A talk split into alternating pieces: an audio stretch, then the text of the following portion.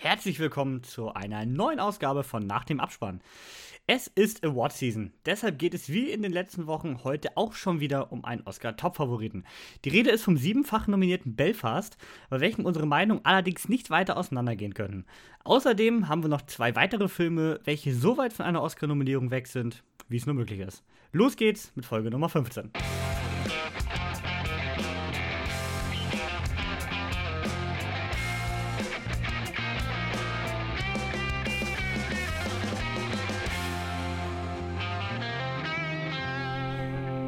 Ja, auch ein Hallo von meiner Seite. Ich bin der Markus, der vor dem Intro war natürlich mal wieder der Kevin. Und zusammen mit Niklas wollen wir drei heute doch mal ein paar Grenzen durchbrechen. Und zwar die Grenzen der Erdumlaufbahn, die Grenzen des Farbfilms und die Grenzen des Ertragbaren. Und ich rede natürlich von unserer Hausaufgabe. Aber wo wir gerade bei der Hausaufgabe sind, Kevin, du hast doch da ein tolles Konzept mit uns ausgearbeitet. Jetzt, jetzt stell das doch mal vor. Wie läuft das denn jetzt hier? Ja, also erstmal muss ich sagen, äh, mit der Antwort hast du jetzt den Preis verdient, dass du bald die Form Intro machst. ich wollte doch auch mal so sein wie du, Kevin. Du machst auch mal so tolle Sachen, komm, dann überlegst du ja auch mal was, ne? Ja, kaum, kaum, bin ich mal eine Woche un unkreativ, durchbricht Markus hier alle Grenzen. So und, ist es, so ist es. Scheppert hier einen raus. Naja, wir kommen mal zur Hausaufgabe, denn ähm, wir haben es bisher immer so gemacht, dass wir uns für eine Hausaufgabe entschieden haben und die wurde in der nächsten Woche dann besprochen. Und unsere treue Zuhörerin Jenny kam auf die Idee, das kann man ja auch die Zuschauer entscheiden lassen. Ja. Und die Idee fand ich gar nicht so schlecht. Deswegen werden wir jetzt immer äh, am Freitag jeder Woche zwei Filme zur Auswahl stellen auf äh, unserem Instagram-Account. Wenn ihr den noch nicht folgt, einfach nach dem Abspann suchen und dann äh, findet ihr das schon. Äh, werden wir jeden Freitag zwei Filme zur Auswahl stellen und äh, dann ein Voting in der Story starten, wo ihr dann entscheiden könnt, welcher Film die nächste Hausaufgabe wird. Und äh, ja, bis Sonntag haben wir dann spätestens logischerweise das Ergebnis und dann ähm, wird dieser Film für die nächste Woche der, die Hausaufgabe. Und äh, da ist alles erlaubt. Also es können mal Filmklassiker sein, es können ganz neue sein. Das Wichtigste ist nur, die Filme sind für euch immer auf Netflix, Disney Plus oder Amazon Prime, weil das aktuell ja schon die gängigsten Streaming-Formate sind ähm, verfügbar und sonst ist eigentlich da alles möglich und alles erlaubt. Und wenn ihr mal Vorschläge und Ideen habt, auch immer gerne bei Instagram in die Kommentare. Ähm, ja, dann könnt ihr auch gerne Mitleid, mal eine Hausaufgabe ne? vorschlagen. Bitte habt Mitleid. Ja, Markus steht besonders gern auf Horrorfilme. Und Musicals. und Musicals. Und Niklas steht auf, auf äh, französische romantische Komö Komödien. Aber gerne aus der ZDF-Mediathek, ja. Stimmt, ZDF und ARD Mediathek gehen auch, weil die sind ja kostenlos verfügbar. Ja, das ist unsere auch Highlights, da sind, ja. da sind teilweise aber echt Perlen drin. Also das da muss man unterschätzt man sehr die sind oft. weg. Die sind immer schnell weg. Ja. Da wolltest du Tod auf dem Nil nochmal gucken. Hast du eigentlich gesehen, vor zwei Wochen waren da drin. Ja. Ich sag's jetzt nicht, aber lecken, ne? Nix mehr. nix mehr. Nix mehr. Muss ich kaufen, hier das Ding. Oh, je, je. Ja, aber auf jeden Fall, wie gesagt, jeden Freitag starte ich da das Voting und dann dürft ihr entscheiden, was die neue Hausaufgabe wird. Ja, und äh, ja, was es am Freitag wird, ich würde sagen, das seht ihr immer erst dann auf Instagram. Das, äh, da lasst euch mal überraschen. Mhm. Und am Sonntag äh, werden wir dann halt äh, verkünden, welcher Film es geworden ist. Machen wir so. Und wie gesagt, bei Vorschlägen immer gerne in die Kommentare schreiben, wenn da irgendwelche Filme, die wir vielleicht gar nicht auf dem Zettel haben, irgendwo noch in der Welt rumschwirren. Denn immer gerne her damit. Ja. So, ich habe, äh, als ich die Folge, also ich sag mal so, wir hatten ja jetzt ein paar Verschiebungen. Kevin war ja jetzt auch mal, hatte kurz eine Woche, wo er mal aussteigen musste. Und äh, somit hat sich das ja alles ein bisschen verschoben. Aber diese Woche ich, ich sag's ja jede Woche, dass die geil wird, aber diese Woche, oh, hab ich Bock. Oh, leck mir am Arsch, hab ich Bock. Wir haben so geile Filme hier drin. Also, ich rede von nicht nur, dass jetzt vielleicht das Beste ist, was das Kino zu bieten hat, sondern ich rede von Diskussionsbedarf und äh, genau. Meinungen, die hier in, in alle Richtungen auseinandergehen. Und äh, ich, ich hoffe, dass wir das alles hier noch nicht den Rahmen hier sprengen, weil es ist, also es ist schon richtig, es ist schon richtig schmackhafte Sachen sind hier dabei. Und ähm, der schmackhaft und nicht so schmackhaft. Also in jeder Form haben wir hier Diskussionsbedarf. und, äh, und wir fangen an mit äh, dem Film, der eigentlich am aktuellsten ist, der jetzt äh, die Woche erst überhaupt gestartet ist. Und zwar reden wir von Uncharted, ähm, einer Videospielverfilmung. Hm. Ähm, hm. Ja, äh, wo wir äh, ganz besondere äh, Bezüge zu haben, weil wir nämlich ja als äh, PlayStation-Spieler auch in den letzten Jahren eigentlich immer die Videospiele, auch alle, auch alle eigentlich wir drei, gespielt haben, mal mehr, mal weniger, aber da kommen wir gleich noch zu und somit eine besondere Verbindung zu diesem Teil halt haben. Und äh, ja, vielleicht für diejenigen, die die Story nicht so ganz kennen oder die die Charaktere nicht kennen, sage ich mal kurz, worum es da geht. Und zwar ähm, spielt es eigentlich äh, eine Vorgeschichte zu den Videospielen, wenn ich das richtig verstanden habe. Und zwar geht es hier um den jungen Nathan Drake, der mit seinem, ja, der von diesem äh, Victor Sullivan, ich sage jetzt mal ein Freund in dem Moment noch nicht sagen, später wird es ja ein Freund, aber ähm, angeheuert wird im, im wahrsten Sinne des Wortes und äh, sie machen sich gemeinsam auf die Suche einen äh, Schatz zu finden, und zwar den größten Schatz, den Goldschatz der Geschichte von Ferdinand Magellan. Und ähm, um dieses Gold äh, zu finden, was natürlich auch noch diverse Mitstreiter sind, die natürlich auch äh, diesem Gold nachträchten ne? und äh, sie geben sich auf eine Reise, die, äh, ich sag mal, Michael Bay wäre neidisch, ne? Aber ähm, ja, äh, so viel dazu. Ähm, Kevin, Sag mir mal, wer, wer spielt denn alles mit? Ja, also es hat ja Ewigkeiten gedauert, bis Sony es endlich jetzt mal geschafft hat, Uncharted auf die Beine zu stellen. Es sollte ja schon so lange der Fall sein. Man hat, wenn ich es richtig im Kopf habe, sechsmal den Regisseur allein gewechselt. Boah. Und einen Haufen Skripte, einen Haufen Drakes und Sullys gehabt. Man hat alles probiert. Ja, und jetzt am Ende haben wir Ruben Fleischer als Regisseur. Das ist der Regisseur, der uns die beiden Zombielands gebracht hat und den ersten Venom-Teil. Und ja, Tom Holland, ja, Spider-Man himself, spielt eigentlich mal wieder sich selbst und äh, ist gefühlt jetzt denn mittlerweile neues Huni-Sklave.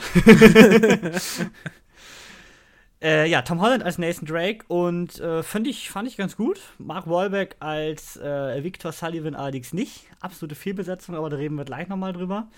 Äh, Sophia Ali noch als Chloe Fraser fand ich optisch passt es, charaktermäßig auch, das fand ich auch okay. Und äh, von wem wir jetzt noch kein Wort gehört haben, ist der Niklas. Hallo, ja, ich halte mich heute ein bisschen zurück. der Niklas sagt uns doch jetzt mal, ähm, wie er denn zu Uncharted steht. Jetzt kommt's. Also, meine Beziehung zu Uncharted ist eine lange, die hat in meinen frühen Jahren angefangen. Nein, Spaß. Ich habe irgendwann mal den zweiten Uncharted ausgeliehen bekommen und habe dann äh, den direkt mit viel Freude durchgespielt und mir darauf direkt den dritten vorbestellt. Das war auch so eine Aktion, ein Wochenende durchgespielt und dann irgendwann mal den ersten nachgeholt und den vierten gefeiert, sogar hier Lost Legacy gespielt.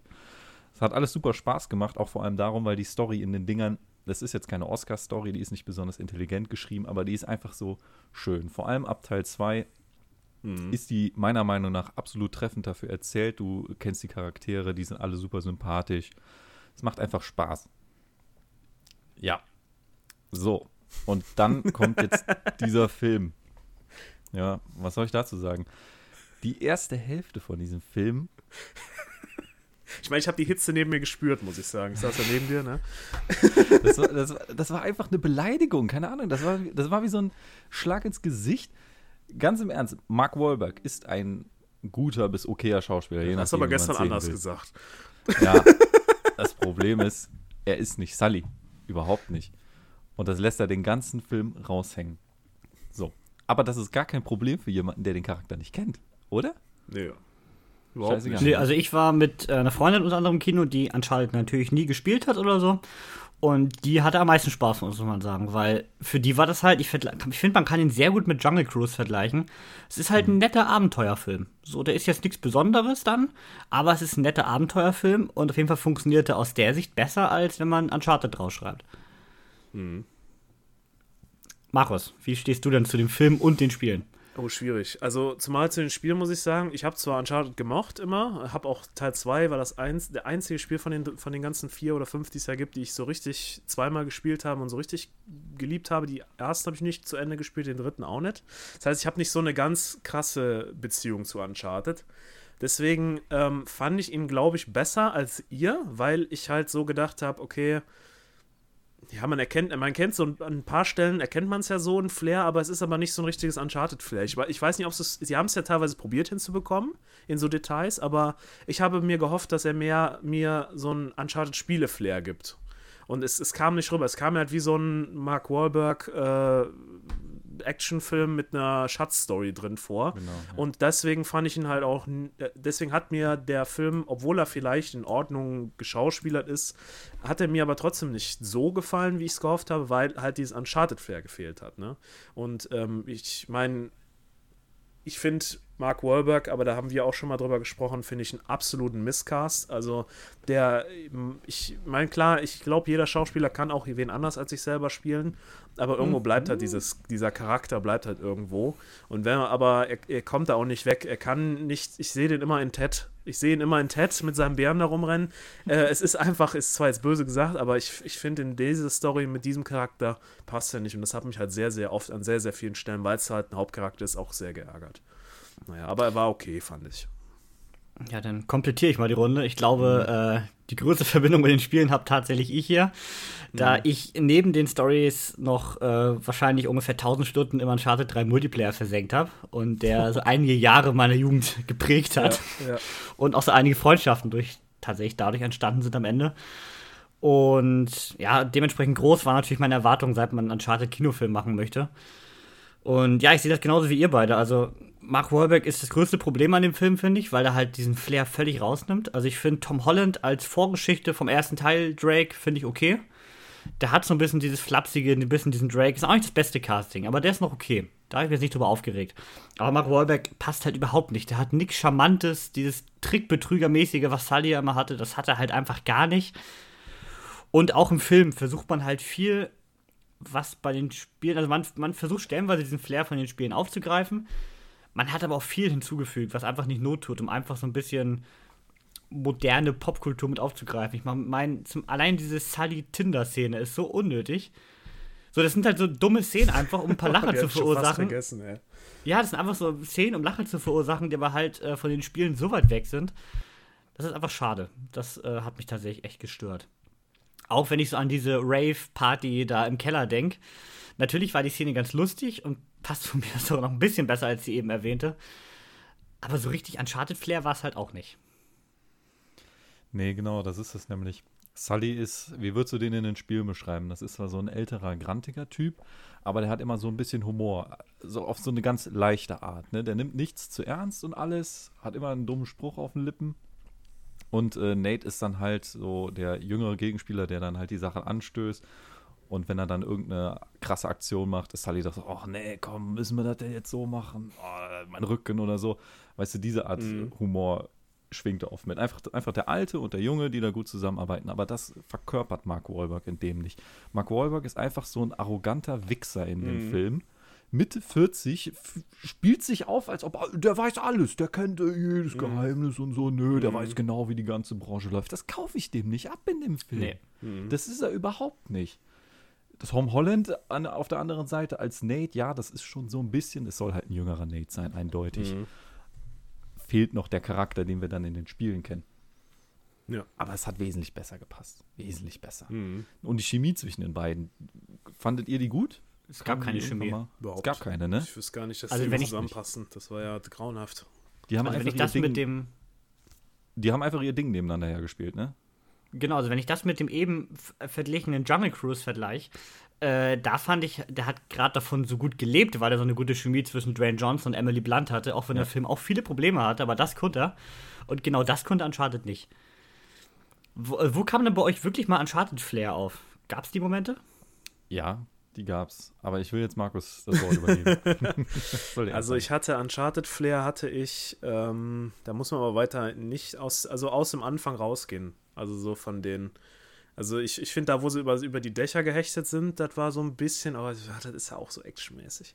Also ich fand so ein bisschen Uncharted Fair war, wo er das, ähm, ich meine, das haben sie aber extra gemacht, wo er das, das Schiff da hoch ist und wo er dann quasi sich diese Armholster umgesch umgeschnallt hat, aber das ist ja extra gemacht. Ich meine, die haben sich die, die Dinge angeguckt und haben sich gesagt, komm, wir ziehen ihm jetzt so ein Hemd an, wie auf den ganzen Covern von in den Spielen, weißt du, wie der Standardskin da. Und dann machen wir jetzt eben die, diese äh, Pistolenholster da um und Ja, also ich, ich mag nicht, wenn man das so provoziert. Also das muss subtil rüberkommen, sonst glaube ich dem das nicht, sonst kaufe ich dem das nicht ab. Und ich fand ihn da, wo er in der Bar, ich meine, in den Spielen gibt es irgendwo so eine Szene, wo die auch mal einen Rückgriff machen, glaube ich, in so eine Richtung, wo er mal an der Bar stand. Oder bin ich da jetzt falsch, der Drake? Das- wo der irgendwie mal hinter einer Bar steht, in so einem Anzug oder irgendwie sowas? Oder, oder war das in der Ist, das Spielszene? ist der Beginn von Uncharted 3, Ja, wo es auch um den so. Verkauf von dem Ring geht. Genau. Und da meine ich, da hatte ich das mit dieser Bar, hatte ich auch noch ein bisschen. Aber, aber ansonsten ist, man muss es wirklich suchen. Und das ist halt das, wo ich halt, wo ich halt, wo bei mir dieses, das, das Gefühl, was ich gesucht habe, nicht aufkam. Ne? Also so richtig war es für mich eine Szene, die natürlich bewusster nicht hätte gewählt werden können, die man zweimal genommen hat. Einmal zum Beginn des Films und im regulären Verlauf. Und zwar natürlich die bekannte Flugzeugfrachter-Szene aus Uncharted gut, 3. Das ist natürlich klar. die man sogar ja größtenteils eins zu eins kopiert hat, also außer dass man nicht über eine Wüste war.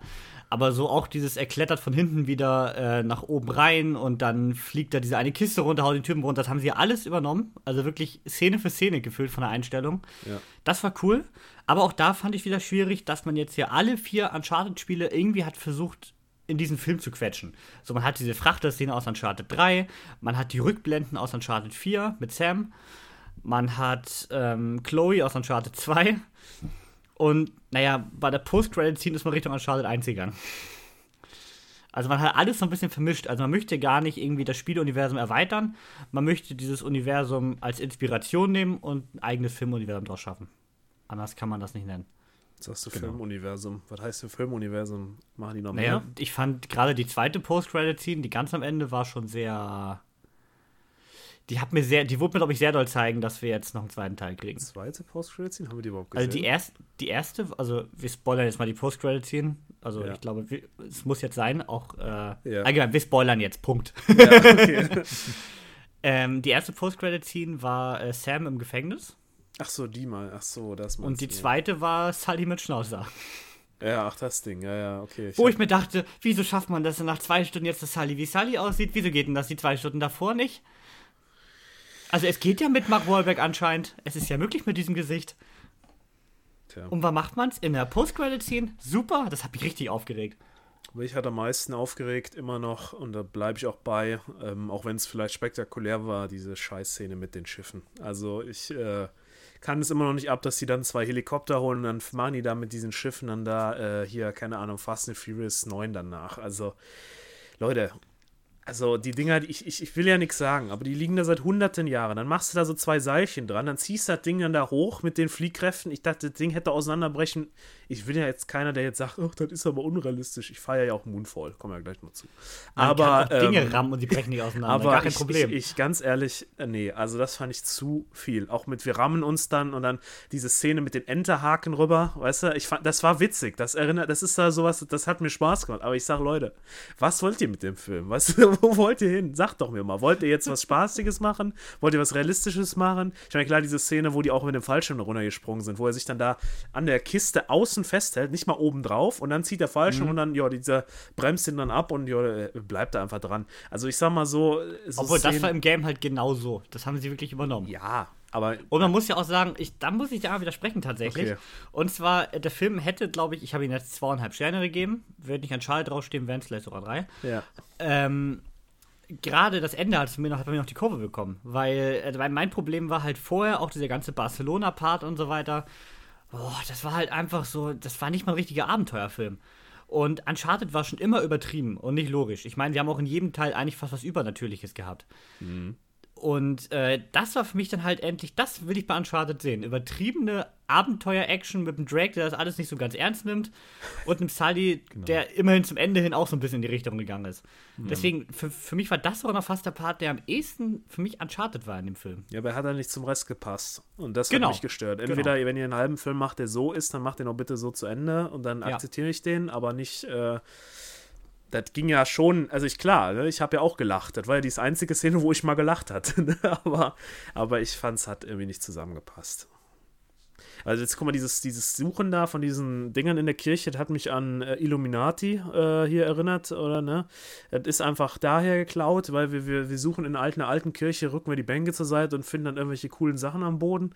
Aber ähm, irgendwie, ah, Leute, als wenn da kein richtiges Konzept hinter stand. Ich sage jetzt nicht, dass er jetzt nicht, dass er kacke war. Also ich hatte auch Spaß, ich hatte auch Spaß, ihn zu gucken, sagen wir mal so. Aber trotzdem hätte ich mir halt für die Namen und für das, was er darstellt, mehr gewünscht. Das ist einfach klar.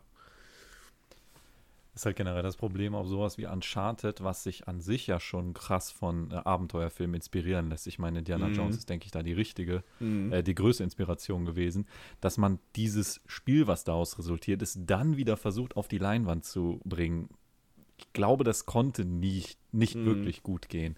Weil es gibt einfach viele Momente in diesem Spiel, die kannst du in einem Film nicht erzählen. So viel von der Dynamik zwischen den Charakteren wird da in den Spielszenen erklärt. Einfach weil die Charaktere kommentieren, was du gerade machst. Und die Cutscenes machen nur die andere Hälfte aus. Stimmt. Und du kannst ja nur Cutscenes als Film wieder verwenden, weil sonst hast du genau das. Ja, es gibt diese Gameplay-Momente, wo du dann eine Kirchenbank zur Seite schiebst und dann irgendwelche Hinweise findest und dann in einem Tagebuch nachschaust, guckst, wie es eigentlich gehen soll. Aber das kannst du nur einmal im Film bringen. Danach ist es langweilig, es bringt nichts mehr. Aber ich Das ist genau wie diese ja. extrem, ganz, ganz kurz, das ist genau wie diese extrem Ballerorien, die du ja auch nicht in einem Film seriös bringen kannst. Also wenn Tom Holland da jetzt irgendwie 50, 60 Soldaten weggeballert hätte, hätte das ziemlich viel von seinem unschuldigen jungen Charakter weggenommen, was bei Uncharted ja schon immer das Problem war, dass das nicht so ganz zusammenpasst. Das stimmt, ja. Wenn ich mich jetzt an Uncharted 2 zurückerinnere, ans Videospiel, und ich denke mir so, was ist das, was mir jetzt direkt einfällt, wenn ich daran denke? Dann denke ich äh, an Szenen zum Beispiel, wo er von einem Panzer wegrennt, der alles kaputt schießt, wo du ähm, irgendwo runter slidest und Sachen ausweichen musst, weißt du, wo irgendwie so dieses, dieser Flow von er rennt weg und alles geht hinter ihm kaputt. Also ich hätte mir halt so, das sind halt auch so Schlüsseldinger, die ich in so keinem anderen Spiel so, die sind für mich uncharted und äh, ich hätte mir halt vielleicht in so ein paar Szenen, ich glaube halt nicht, dass die so viel aufwendiger gewesen wären, wenn man es richtig macht, als das, was sie da jetzt gezeigt hatten. Also ich hätte mir wirklich gerne gewünscht, dass, dass diese Szene zum Beispiel wie aus dem Flugzeug raus, dass sie sich diese Schlüsselmomente mehr auch im Film überlegt hätten und nochmal sowas reingebracht hätten. Von mir aus ruhig aus den Spielen kopiert. Von Ja. mir aus hätten sie auch die Spiele weiterhin durchmischen können, das heißt eine Szene da und da rausholen können, aber das hätte diesem ganzen Film mehr Flair gegeben. Und das. Ich, ich bin mal gespannt, ob sie noch einen Teil machen. Glaubt ihr denn, dass sie noch einen Teil machen? Wenn es finanziell jetzt ein Erfolg ist, definitiv, wie immer. Was meinst du, machen sie dann? Jetzt wäre ja die Story Das ist von Uncharted 1 dran, ne?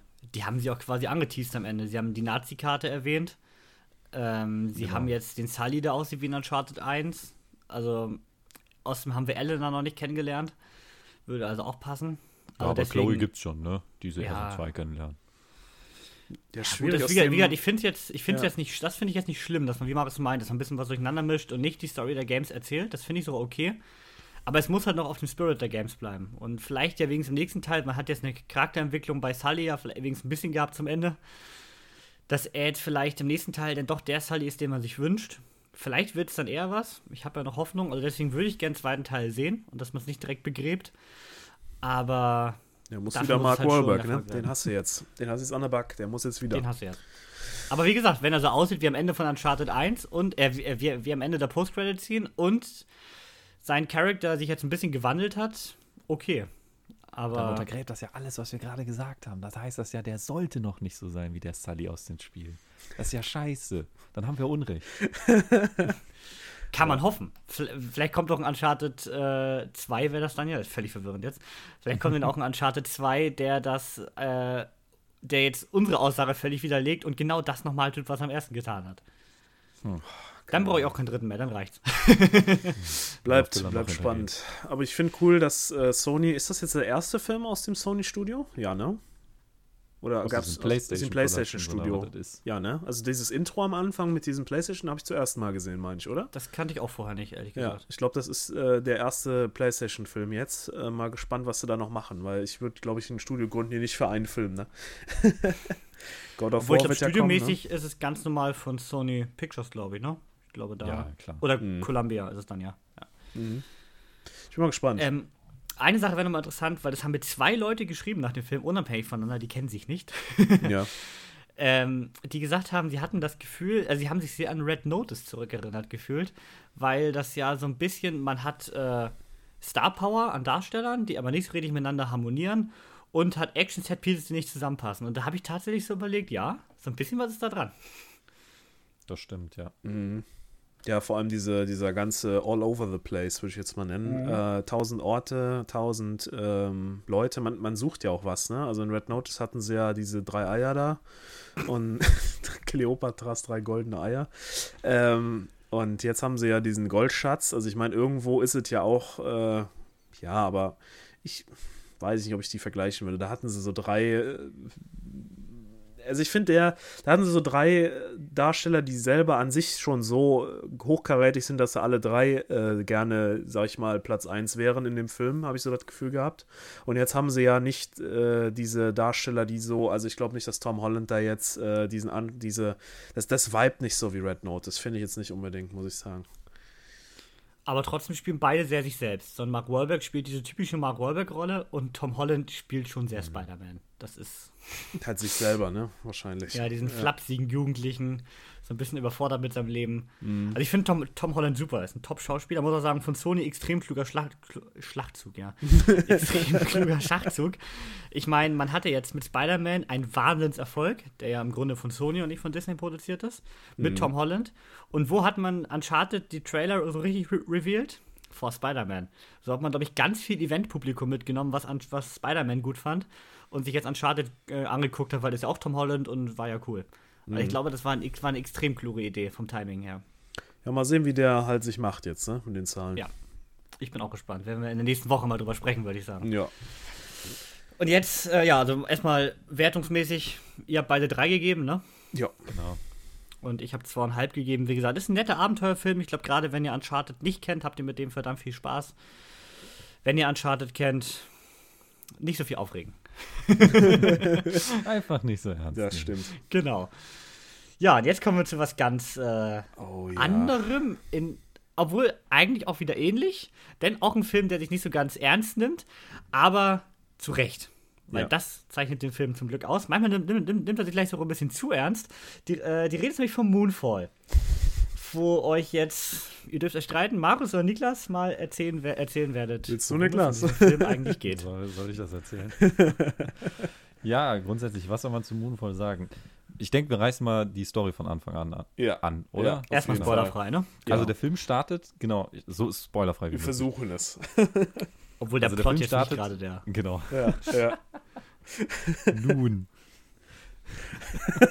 der Film Geil. Jetzt kann ich nicht mehr, okay. Nee, der geht 2011 los und wir begleiten die Astronauten Brian Harper und Lucinda Fowler, gespielt von Patrick Wilson und Halle Berry, auf einer Wartungsmission mit ihrem Space Shuttle Endeavour.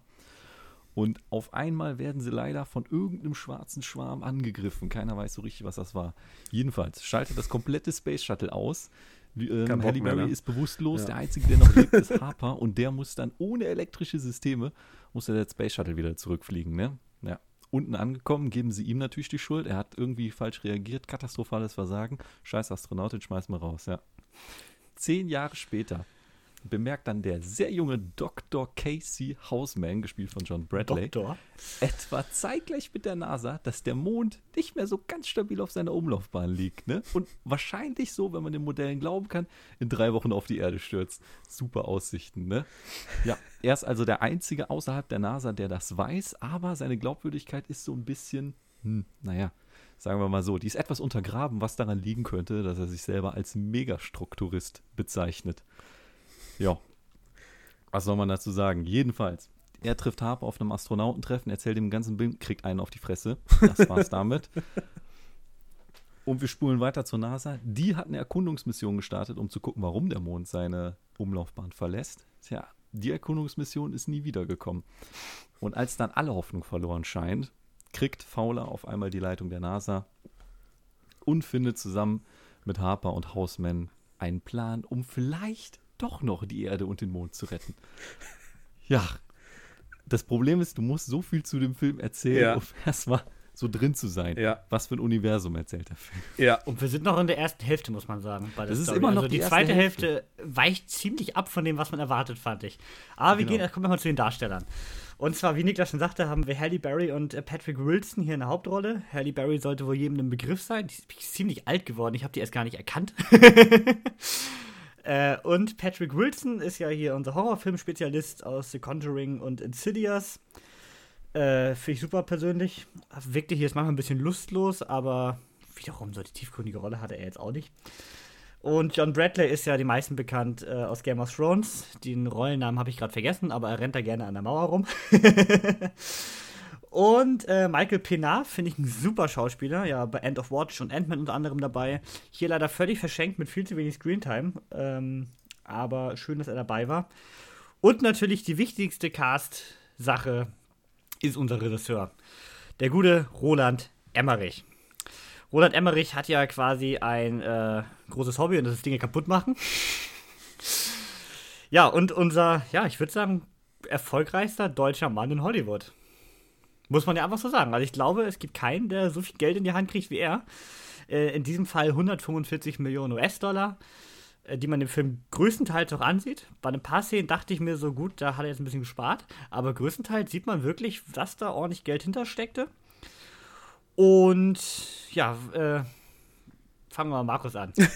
Markus ist ja Roland Emmerich-Fan meines Um Wissens. Gottes Willen, ja. Also, Was hältst du von diesem Mann? ich. Der ist ja Äh, sehr umstritten. also, keine Ahnung, manchmal, manchmal sieht man ja so Leute, ne? Und dann denkt man sich so, du bist es. Und äh, ich, äh, ich fühle den. Ich weiß, ich gucke gerade, ich habe auf Letterbox gerade Roland Emmerich offen und er schaut mich gerade an, ich schaue ihn gerade an und äh, wir viben, weißt du? Das ist, da ist, da ist was zwischen uns, was irgendwie was Besonderes ist. Ich weiß auch noch nicht, was das ist, aber äh, ich sage, ich fühle ich fühl den Mann und ich fühle auch seinen Film und ich fühle auch seinen neuesten Film, ne? Das ist genau das, was ich suche. Ja, ich suche ich such ja, manchmal könnte man meinen, ein bisschen so Nischenfilme. Weißt du, so, es ist jetzt nicht so, dass, äh, was habe ich letztens zu Power of the Dog gesagt? Ich meine, da hätten wahrscheinlich manche gesagt, um Gottes Willen, aber äh, ich suche halt, ich halt ihn und ich suche seine Filme und äh, dann hatte ich natürlich Angst, wenn man diesen Film geht und sich denkt, oh Gott, jetzt hast du so hohe Ansprüche. Was heißt hohe Ansprüche? Aber du, du willst das, du willst was sehen. Und dann kommt der Roland, dann legt er seine Hand auf deine Schulter und sagt dir, Markus, gar kein Problem, ich hab dich. Ich verstehe, was du willst und hier ist es. Und ich saß in diesem Kino und das, was ich da sah, es hat mich einfach glücklich gemacht. Ich habe einen Spaß gehabt, wie seit langem nicht mehr. Ich habe gegrinst, gelacht. Ich habe, ich habe um mich rum gespürt, dass manche eventuell den Film nicht verstanden haben, aber ich habe ihn verstanden. Und ich liebe diesen Film und ich liebe Roland Emmerich für seinen anderen Zeug, aber das ist jetzt das, wo ich genau sage, genau das will ich sehen. Ich weiß nicht, ob man das nochmal irgendwie hinkriegt, ob er das nochmal irgendwie schaffen kann, aber äh, das ist genau eins zu eins das, was ich sehen will von ihm. Ich glaube, äh, Roland Emmerich ist bei dir ja genau das. Ich meine, äh, lang, die, unsere langjährigen Zuhörer wissen ja, Ja. dass Markus hier für die Trashperle verantwortlich Oh, ist ja. und dadurch ja sehr großer Fan von billigen Scheißfilmen ist, die, ne, pass mal auf, ich bin noch nicht fertig, die ja meist äh, auch auf, also viel, viele Trashfilme haben ja auch Katastrophen, ob das nun Haie sind oder irgendwas Übertriebenes. Aber ja meist mit wenig Geld. Und der Roland ist eigentlich der Einzige, der genau das auch macht, nur mit viel Geld. das ist eigentlich wahr.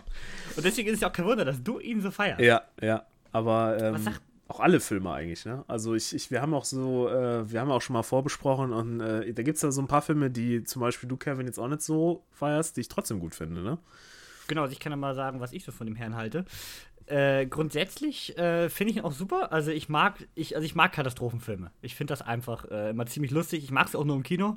Also ich habe wenig Bedarf, irgendwie mir auf dem TV anzugucken, wenn da irgendwas zerstört wird, weil das ist einfach zu klein. Das ist nicht Ja. gewaltig genug. Und die Story ist ja meist wirklich Käse. So, die will ja auch keiner sehen.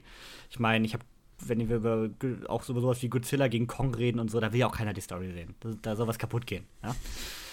Und äh, genau das macht der Roland ja meist.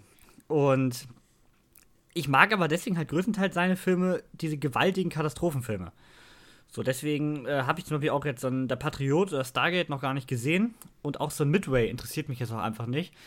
Weil das ist halt nicht diese Form von Weltuntergangskatastrophe. Und deswegen mag ich halt so 2012 einfach gerne. Der kam im Kino so unfassbar beeindruckend, fand ich. Oder halt auch so ein Independence Day. Also der erste, vom zweiten brauchen wir nicht reden. Äh, Und jetzt halt auch so ein Mundvoll, mit dem ich nach meinem ganzen Hate in der letzten Woche unfassbar viel Spaß hatte, muss ich sagen. Also, äh, ich habe mir gestern Abend noch im Kino angeschaut und ja, der ist einfach so drüber, dass es Spaß macht. So, du darfst natürlich nicht da sitzen und diesen Film ernst nehmen. Du darfst jetzt nicht da sitzen. Ich glaube, wenn du irgendwie Physiker bist, hast du ganz schön wenig Spaß. Aber wenn du diesen Film einfach als das siehst, was er größtenteils sein möchte, hast du einfach Spaß, finde ich. Und äh, ich finde, da hatte, hatte stellenweise so ein, zwei Längen.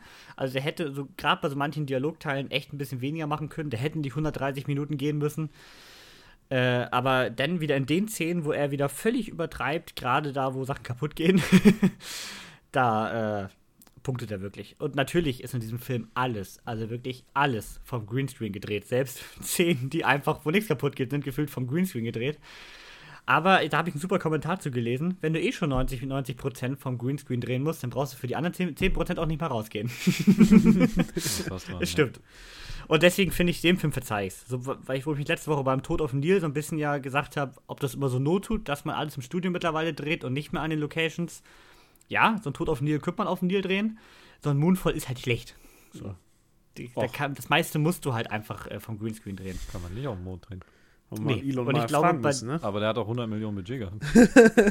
Ich, und ich glaube halt, bei dem Budget reicht es dann aber auch nicht, dass alles perfekt aussehen kann. Du wirst immer die Teile haben, die halt künstlich aussehen, gerade bei dem Umfang, was du hier in CGI hast.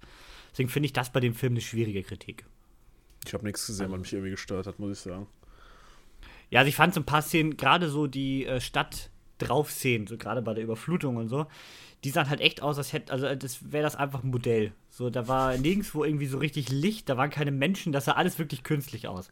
Aber die Frage ist halt, ob du denn bei so viel, bei 130 Minuten Laufzeit und so viel CGI, was du brauchst, für so eine 10 Sekunden Szene so viel Geld rauspulvern musst. Also ist dann die Frage, wahrscheinlich musst du da auch Prioritäten setzen dann. Na gut. Ja. Niklas. Was soll man noch zu dem Film sagen, was ihr beiden noch nicht gesagt habt?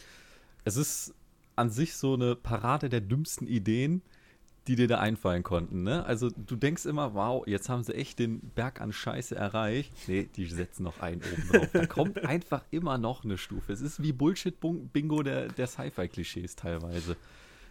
Die Ausgangssituation ist natürlich einfach so, der Mond soll auf die Erde fallen. Etwas, was ohnehin schon arg unwahrscheinlich ist. Und dann wird versucht, das zu erklären aber auf eine Art und Weise, wo du einfach nur sagen kannst, wow, auf den Schwachsinn wäre ich selber niemals gekommen. So absurd kann es doch gar nicht sein, oder? Und genau hier ist der Punkt gekommen, wo wir jetzt spoilern. Ja. Denn wir Okay. müssen mal drüber sprechen, Genau. was sich Herr Emmerich, ich weiß gar nicht, hat er ihn auch geschrieben, da habe ich jetzt vorhin gar nicht nachgeschaut. Ähm, also was sich jedenfalls äh, sein Produzententeam äh, und er da so überlegt haben. Ja, er ist auch Writer. Es kommt genau aus seinem Kopf. Deswegen, also, wir haben ja, was Niklas schon angedeutet hat, den Megastrukturisten. Und ich dachte am Anfang immer, ich habe noch nicht so ganz verstanden, was sie mir damit sagen wollen. Ich brauchte einen Moment. Und dann kam, glaube ich, diese Szene, ich glaube, wo die da in diesem Diner sind, wo ja hier Mr. Birkenstock, der Kiffer, da noch auftaucht. wo er das dann ausführlich erklärt. Und ich saß da und dachte so, also wenn sie das nachher noch ausführlicher ausführen, dann könnte das ja alles ziemlich witzig werden. Also ich fand es halt wirklich gut, dass sich dieser Film auch nicht so richtig ernst nimmt. Der Film weiß, dass er völlig drüber ist und dass er Sci-Fi-Schrott ist in der Hinsicht. Also der weiß genau, dass er nicht realistisch ist, dass er völlig überzieht. Äh, das weiß er. Und deswegen hatte ich Spaß mit dem. Und deswegen verstehe ich auch nicht, warum er so viele schlechte Ratings hat, weil was erwartest du denn, Also- wenn du in einen Film mit da allein schon Moonfall heiß gehst? Ganz hoch anrechnen muss man den Film. Das ist auch, warum ich den gefeiert habe. Ich saß wirklich da und habe mir gedacht, okay, das könnte eine 3 sein, bis zu dem Punkt, wo sie da reinfliegen in das Ding. Und ich sag, sie setzen es um. Sie hat, der hat die Eier jetzt einfach zu sagen, so. Ich meine, gut, mit diesen Viechern im Weltall, das war ja eh schon, da kann man ja schon wissen, okay, der, der geht ja jetzt komplett alles, alles aus, dem- aus dem. Der, der übersteigt jetzt jeden Horizont, den es irgendwo gibt. Aber wo die dann die, die richtig die Eier hatten, da reinzufliegen und zu sagen, jetzt zeigen wir es, jetzt gehen wir da rein und jetzt wir konstruieren uns jetzt da was vorne hin. Und da habe ich gesagt, yo, das ist er. Weil du wirst die ganze Zeit geteased. Die ganze Zeit denkst du dir, yo, jetzt ist das, was ist denn da drin, was ist denn das? Sie, immer dieser Krater wird ja von Anfang an gezeigt. Du willst eigentlich schon am Anfang des Films da reinfliegen, ne? Aber die fliegen nicht rein, weil sie ja natürlich noch keine Rakete im Weltraum haben, ne? Und dann schießen die dich da hoch und dann, ich, ich, also, also, wenn man nicht über so einen Schwachsinn lachen kann, dann braucht man den Film nicht reingehen. Also, ich habe jede Scheißszene, ich, ich erinnere mich an meine, Lie- also ich fange jetzt mal an, meine Lieblingsszene in dem Film. Vielleicht hat jeder von euch ja eine Lieblingsszene.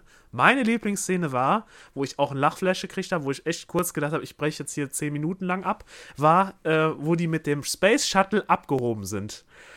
Achtung, eine Schwebewelle. Ich, kann, ich, ich habe gedacht, das habt ihr nicht gesagt. Und dann, wo die dann hochfliegen, wir sind unter Wasser. Dann sind ja schon in der Welt drin und schießen durch die Wasser durch diese mondgenerierte Schwebewelle in den. Ich, ich kann nicht mehr. Vorher alle Leute gefeuert, weißt du, die sagen so zehn Minuten vorher, nee Jungs, kein Bock mehr, Abfahrt, wir fahren alle nach Hause, hier Feierabend, einpacken, Feierabend, weißt du.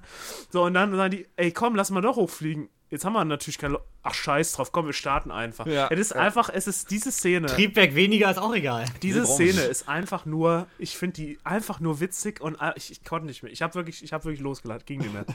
Absolut Aber geil. Früher, ich dachte jetzt gerade, als du meinst, deine Lieblingsszene, habe ich schon überlegt, oh, da steigst gleich ein, erwähnst deine Lieblingsszene. Es ist die gleiche. Es ist die gleiche. Äh, weil die auch am geilsten aussah einfach. Mit diesem riesen Wassermassen, die da durch die Gegend fliegen, kann man ja schon sagen. Und dieses Raumschiff mittendrin, da hatte ich auch eine Menge Spaß. Aber dann nehme ich jetzt eine andere. Dann Ja. nehme ich jetzt die Szene äh, gegen Ende, wo die, äh, ja, die Kinder, ja mittlerweile eigentlich nur noch, Ja. da auf dem Weg zu diesem Bunker sind und ja, der Mond plötzlich auftaucht. Riesig ist dieser Mond da.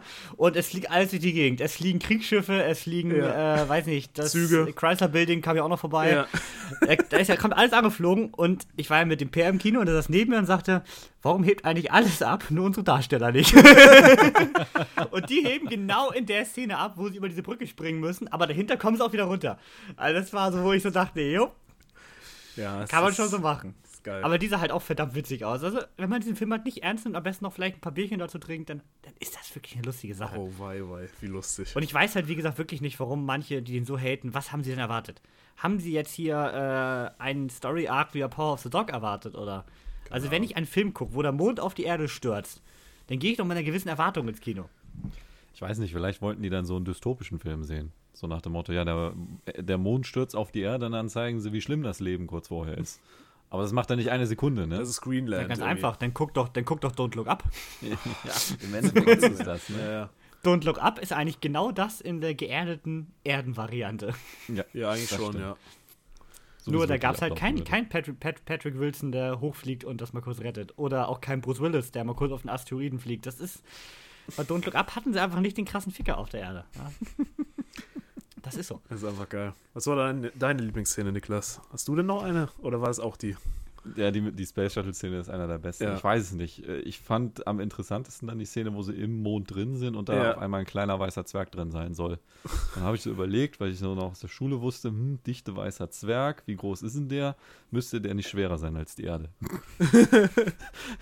weiß ich nicht, habe ich so überlegt. Aber visuell eindeutig die Space Shuttle-Szene, wie die da starten. Sagen, nein, wir, wir können es. Wir haben nur noch die Gravitation. Der Mond zieht uns hoch. Ist klar. Und die Erdkruste ich nicht, auch oder cool. was? Das fand ich aber auch cool, dass man das viel genutzt hat, diese Gravitationsgeschichte. Das hat man ja oft genutzt in irgendwelcher Hinsicht, dass die jetzt Ja. hilft. Auch mit dem Baumstamm, der da hochgehoben wurde und was weiß ich nicht alles. Also das hat man ja so oft genutzt, das fand ich eigentlich ganz Ich finde das lustig. so witzig. Du hast so ein Zeitfenster, dann der Mond geht auf und dann kommt das Ding da einfach so hochgefahren. dann denkst du dir, ach du heilige Scheiße, ich fliege alles durch die Luft und dann ist er wieder weg. Oh Gott sei Dank, haben wir überlebt wieder. Bis zur nächsten Bin ich Runde. eigentlich zwischendurch kurz eingenickt oder, also ich meine, die hatten ja, die wurden doch, die sind im Auto gefahren, die Jungs da, Ja. Und wurden dann ja überfallen von den anderen. Genau. Ja. Und dann sind sie nachher in dem Haus von äh, Michael Pena und dann tauchen die Typen plötzlich wieder auf. Hm? Sind die irgendwie hinterhergefahren oder wurde irgendwie gezeigt, warum die plötzlich da jetzt wieder auftauchen? Ich glaube, die sind ja ab da zu Fuß gegangen. Die waren da schon in der Nähe der Stadt und der hat ja dieses Anwesen da und dann sind sie Ja. da halt wieder runter, mussten wieder durch die Stadt. Dann haben sie die halt erneut gefunden. Keine Ahnung warum, aber Fand ich völlig unnötig, den Part. Das war Da wieder so eine nicht so Viertelstunde. Der Part war echt, der hätte war echt völlig rausschneiden Den können. echt rausschneiden können. Deswegen, das ist tatsächlich mein größter Kritikpunkt an dem Film. Er war zu lang und stellenweise war es einfach unnötig. Also manche Plot-Arcs brauchte man einfach nicht. Ja, das macht Emmerich aber immer. Ja. Also es gibt Ja. 2012 auch so viele Ja. Szenen, wo du dir denkst, hey, wofür hast du den Käse jetzt gebraucht?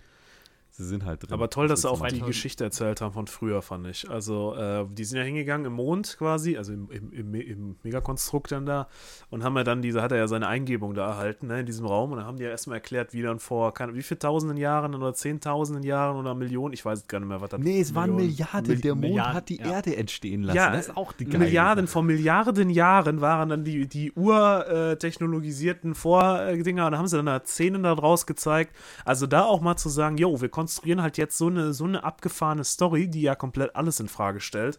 Wie gesagt, ich, ähm, ich liebe es, wenn man einfach sowas durchzieht und äh, toll gemacht. Also, Un unpopular Opinion. ja. Das war die, das war die bessere Schöpfungsgeschichte als Eternals. also Eternals hat es ja auch versucht, die Schöpfungsgeschichte komplett einmal sich selbst auszudenken. Ja, Da fand ich die von Moonfall irgendwie cooler. aber auf jeden Fall. Und Das stimmt, dass das da oben noch Felder drin waren, ne? Also ich, ich, ich, äh, einfach nur gut. Also, Ja, und Millionen Raumschiffe, aber gegen das Fieder wehren können sie sich nicht, ne? Nee. Nee, die schießen erst, wenn mal ein Mensch drin war, ne? ja. Voll unlogisch. äh. Aber nee. Also ich will mal abschließend, Ja. abschließend einfach sagen, man darf einfach nicht erwarten, hier irgendwas zu bekommen, was Sinn macht. Man darf nicht erwarten, irgendwas zu bekommen, was eine nachvollziehbare Story oder Charakterentwicklung, kommt der Ware, hat. Und man darf natürlich auch nicht erwarten, dass der Film an jeder Ecke perfekt aussieht, gerade wenn man bei sowas sehr empfindlich ist. Aber für das, was er zeigen will, tut er genau das, was man von ihm erwartet, aus meiner Sicht. Ein Sci-Fi, Also, genau Endzeit, das Katastrophenfilm mit Action und äh, Schwachsinn-Story. Also ich, ich finde, das ist genau das, wenn man mal auf dem Kino was groß voluminöses hören sehen will, was einen ein bisschen ja, mal, mal, wo der Bass mal ein bisschen vibriert, ja, und wo man mal sich denkt, geil, jetzt habe ich mal was Cineastisches gesehen, was mal richtig einen wieder weg umhaut. Und ich finde, es sieht auch gut aus. Also ich muss ganz ehrlich sagen, ich habe zwischendurch wirklich dann, weil ich achte da nie so drauf. Mir ist ja bei äh, Red Notice auch nicht aufgefallen, wie, C- wie Sci-Fi der äh, oder wie CGI-mäßig der Dschungel da aussah. Äh, aber da habe ich wirklich dann mal Die zwischendurch, zwischendurch habe ich mich mal drauf konzentriert, auch im Mond, und habe mir gedacht, so jetzt achtest du mal drauf, fällt es dir denn auf oder stört dich irgendwas? Auch mal so an die Ränder geguckt. Nee, mir ist da nichts aufgefallen. Das Ding war einfach rund gemacht und ähm, geiler Film. Ich liebe ihn. Wir haben ihm, jetzt können wir ja mal sagen, was wir ihm gegeben haben. Ähm, ich äh, bin ja, ich, ich glaube, Nickers, wir beide, wir sind ja Trashfilm-Fan. Und deswegen müssen wir den halt auch, äh, wenn sowas kommt, ehren und, und preisen. Und ich habe ihm, weil man, ich finde, sowas kann man nicht die volle Punktzahl geben, aber wir beide haben ihm, ohne uns abzusprechen, äh, viereinhalb Sterne gegeben. Weil es ist für uns einfach das, was wir lieben. Es ist das, was wir geil finden. Und äh, wenn sowas kommt, muss man den auch ehren. Also ich finde, äh, es wird nicht mehr oft vorkommen, dass sowas kommt, glaube ich, weil ich habe das Gefühl, außer ihm, wer soll denn da noch sowas machen oder wer kriegt noch mal so viel Geld dafür? Aber äh, wenn sowas kommt, dann muss man das auch ehren. Viereinhalb. Was hast du gegeben, Kevin? Dreieinhalb. Ich hatte wirklich Spaß mit dem, habe ihm die gleiche Bewertung wie 2012 gegeben, der bisher mein Lieblingskatastrophenfilm ist. Ich würde sagen, das ist schon eine Nummer. Weil der hier einfach im Gegensatz zu 2012 weniger die Katastrophe im Vordergrund stellt, sondern mehr diese abstruse Story, mit der ich aber irgendwie wirklich Spaß hatte, weil es war, glaube ich, der passende Tag dafür, wo man die einfach nicht ernst genommen hat und man sich, man sich immer dachte, ja, ist klar, gib mir mehr davon. Ja. Genau. Ja, so viel zum Moonfall. Also, und jetzt kommt ja nochmal die ganz spannende Geschichte. Ihr müsst nämlich dranbleiben bis zum Ende. Denn äh, Markus Trashpelle der Woche kehrt heute zurück. Oh ja. Und zwar mit Meteor Moon. Oh ja. Passend zum Moonfall. Also, dranbleiben, ist angesagt. Denn jetzt müsst ihr euch nochmal kurz noch was anderes durchquälen. Wir mussten uns nämlich auch durchquälen. Äh, o- Obwohl, vielleicht habt ihr es ja auch gemacht. Und zwar war die Hausaufgabe The Protégé. Aha. Mm. Bei Amazon Prime verfügbar kam im, im ich sehe schon, verzweifelte Gesichter. Er kam im Oktober in den USA ins Kino, hat in Deutschland keinen Kinostart bekommen, aus Gründen. Und ich finde, der Markus erzählt uns jetzt mal, worum es in der Hausaufgabe ging. Oh, warum immer ich? ich kann es auch erklären, es ging um Schema F. Nee, nee, aber es ist. Es, Schema es ist F, the ich, movie. Ich würde mir manchmal wünschen, man hätte irgendwie so Sachen, wo man mal ein bisschen mehr zu sagen kann, aber es ist halt passiert ja. Also, Anna.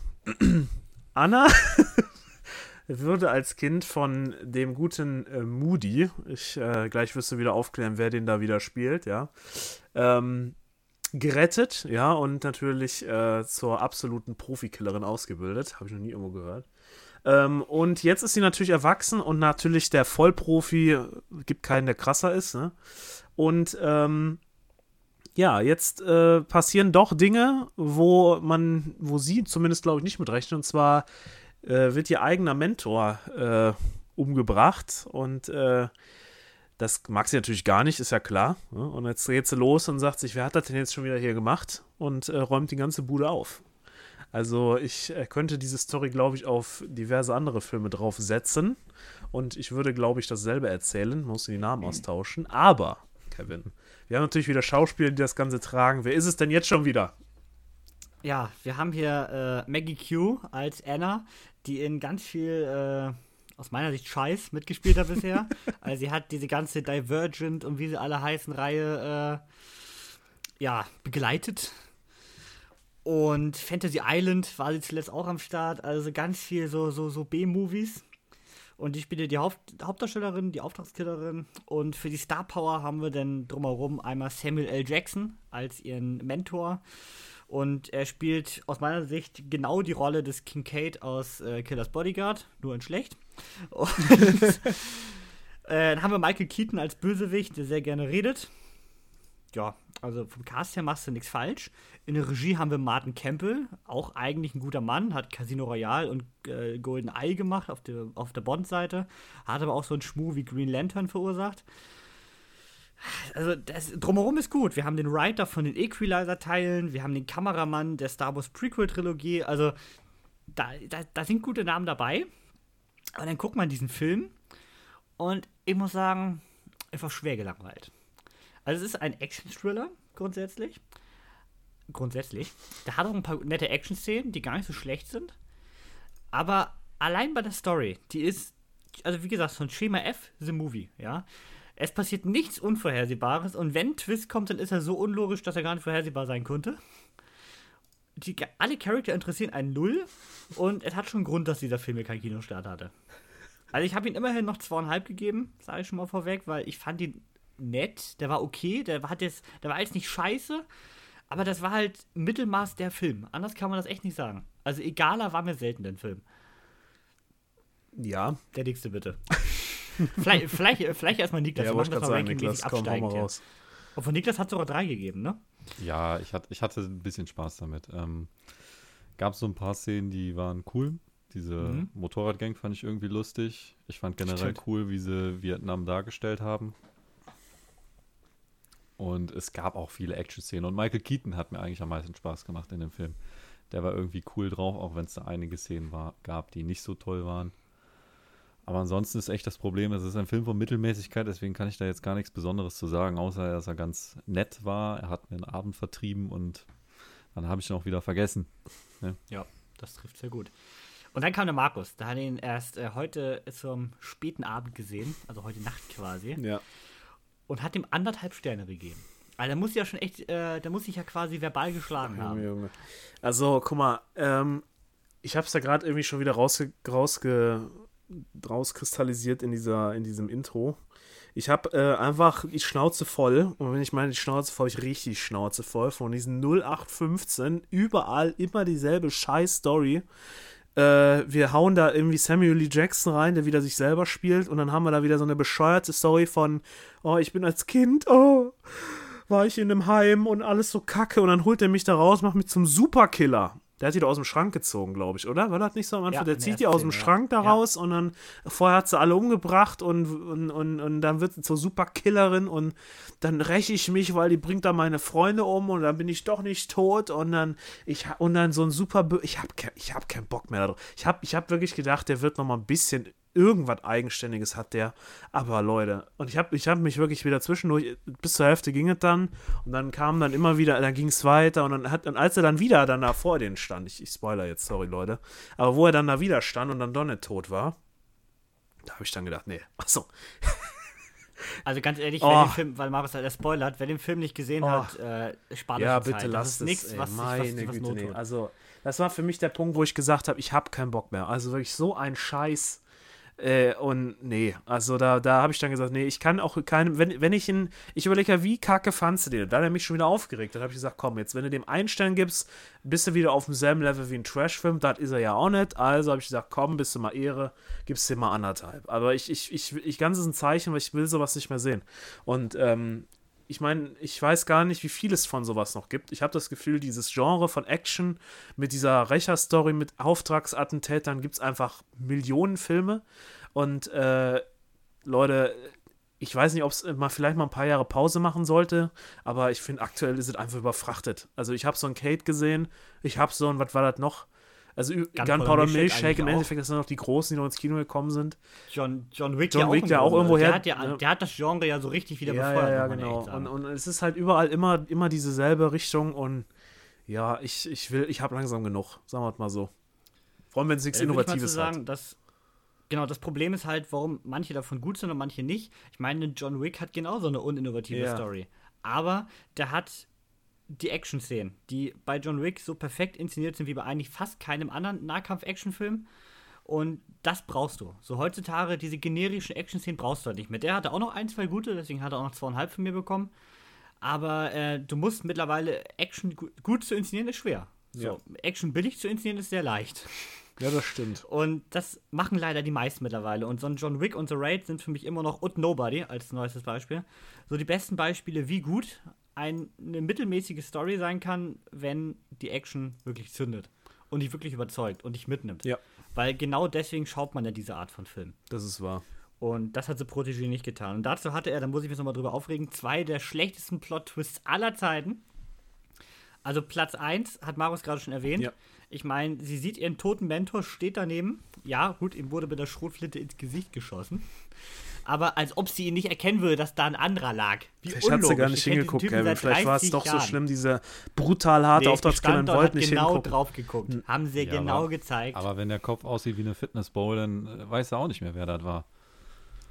naja, der aber den. Der war doch nicht mal schwarz, der Typ, den ihr da umgeknallt Ganz genau, das war das Problem. Der da, weg, der da, weg, der da weggeballert war so wurde, Mexika- nicht die so Latiner war der, so. Mexikaner war Genau, der. das war so ein Mexikaner.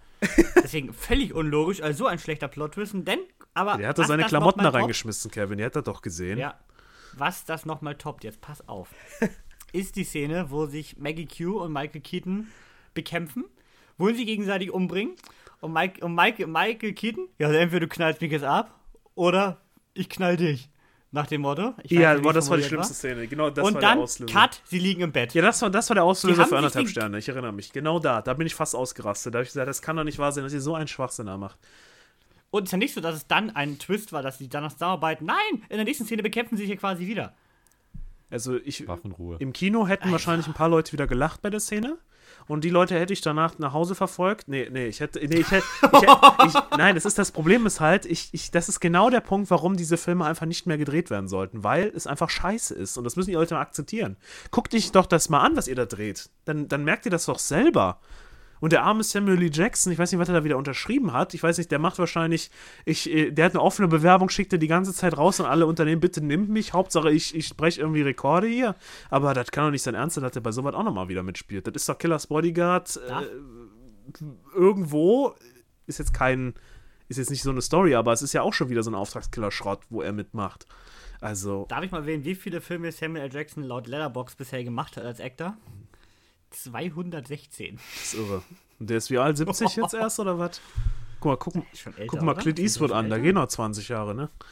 Ja. Äh, Alter weiß ich am Kopf tatsächlich. Irre. Aber auf jeden Fall, da ist noch, da ist noch gut was drin. Der ist noch fit. So ist es Das ja nicht. irre. Ja, also Protégé lasst es. Aber da Markus so viel Spaß mit dem Film hatte und Markus heute nochmal dran war, zum letzten Mal, also ab nächste Woche ist ja das Voting angesagt, eine Hausaufgabe auszusuchen, hat Markus den nächsten billigen Action-Thriller rausgesucht. Geil! Ich werde jetzt gezwungen, und ihr natürlich auch, in dieser Woche. Ey, ich auch, ich bin auch gezwungen, Light- okay? Du hast das selbst verzapft. äh, also, wir werden gezwungen, in dieser Woche von Markus The Cult Light of Day zu schauen. Äh, ein Film von aus dem Jahre 2012. Äh, mit Henry Cavill, Bruce Willis und Sigourney Weaver. Also klingt wie hier. Erstmal vom Cast gut. Das Rating ist allerdings fast nochmal ein Stern schlechter als The Protégé bei Letterboxd. Ähm, ihn gibt's bei Netflix und Prime, also ihr habt da volle Auswahl. Und Markus reißt mal ganz kurz an, worum es da geht, so als Anschmecker. Oh Gottes Willen. Also eigentlich würde ich ja bei sowas immer sehr. Also am besten wollte man sich ja gar nicht vorinformieren, aber okay.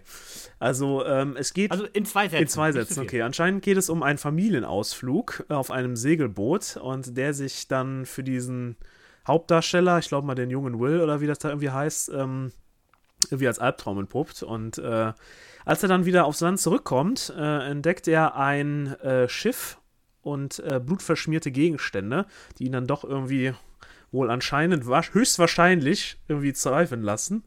Und ähm, seine Familie ist auch weg. Und ähm, Ja. als er dann auf einmal irgendwie ein Anschlag auf sein Leben ausgeführt wird, äh, erfährt er dann von, äh, ich, lese das hier gerade, Leute, und ich, ich weiß gar nicht, was ich dazu sagen soll.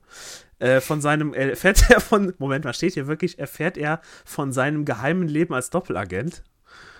Oh, wei, was habe ich denn da Ja, da rausgesucht? bin ich ja mal, da bin ich ja mal gespannt, was du uns rausgesucht hast. Wir werden nächste Woche drüber sprechen und danach kommt zum Glück das mir Voting. Bitte schlag doch in den Kommentaren ganz viele Filme vor, da Markus keine schlägt. Und ähm, ja, Okay. dann äh, würde ich sagen, machen wir gleich weiter mit den Sneak-Erlebnissen. Äh, da werden Markus und ich uns wahrscheinlich auch die Köpfe einschlagen. Ich Und, freue mich drauf. Aber vorher brauche ich noch was zu trinken, damit meine Stimmbänder dafür ordentlich geölt sind. Deswegen hört ihr jetzt das Jingle und bis gleich.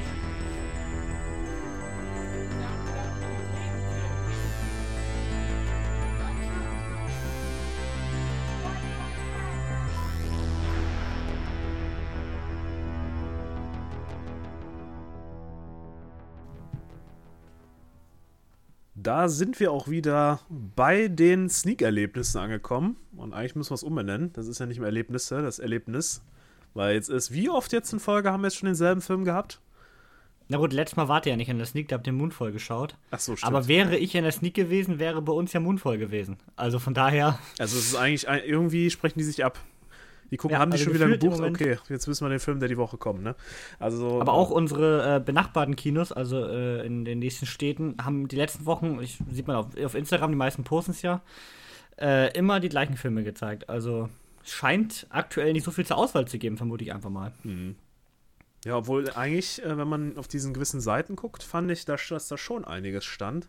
Nichts, was mich irgendwie glücklich gemacht hat. Äh, Genau. und ich finde auch die, was dann kommt und was da eigentlich, äh, sagen wir mal, äh, da als wahrscheinlich steht, passt irgendwie auch nicht mehr zusammen. Also irgendwie vor letztem Jahr waren die Seiten noch irgendwie besser. Weiß ich auch nicht. Aber zumindest Obwohl haben, ich bisher ja, dieses Jahr noch keine Sneaker, hatte, die mich enttäuscht hatte. Also ich Ja, habe seit nicht. jetzt sechs Wochen nur gute Sneaks gehabt. Es, es läuft. Also ich meine, wir können uns auch nicht beklagen, oder? Nee, ne? Also ich, wenn ich da sehe, was da hätte kommen können, bin ich eigentlich immer zufrieden. Auch jetzt mit dem Film, der jetzt kommt. Und zwar haben wir beide gesehen, Kevin war wahrscheinlich begeisterter, haben wir gesehen Belfast. Ähm, der Film kommt jetzt am 24. dann, also ist er jetzt schon quasi in Diesen Donnerstag, diesen Donnerstag.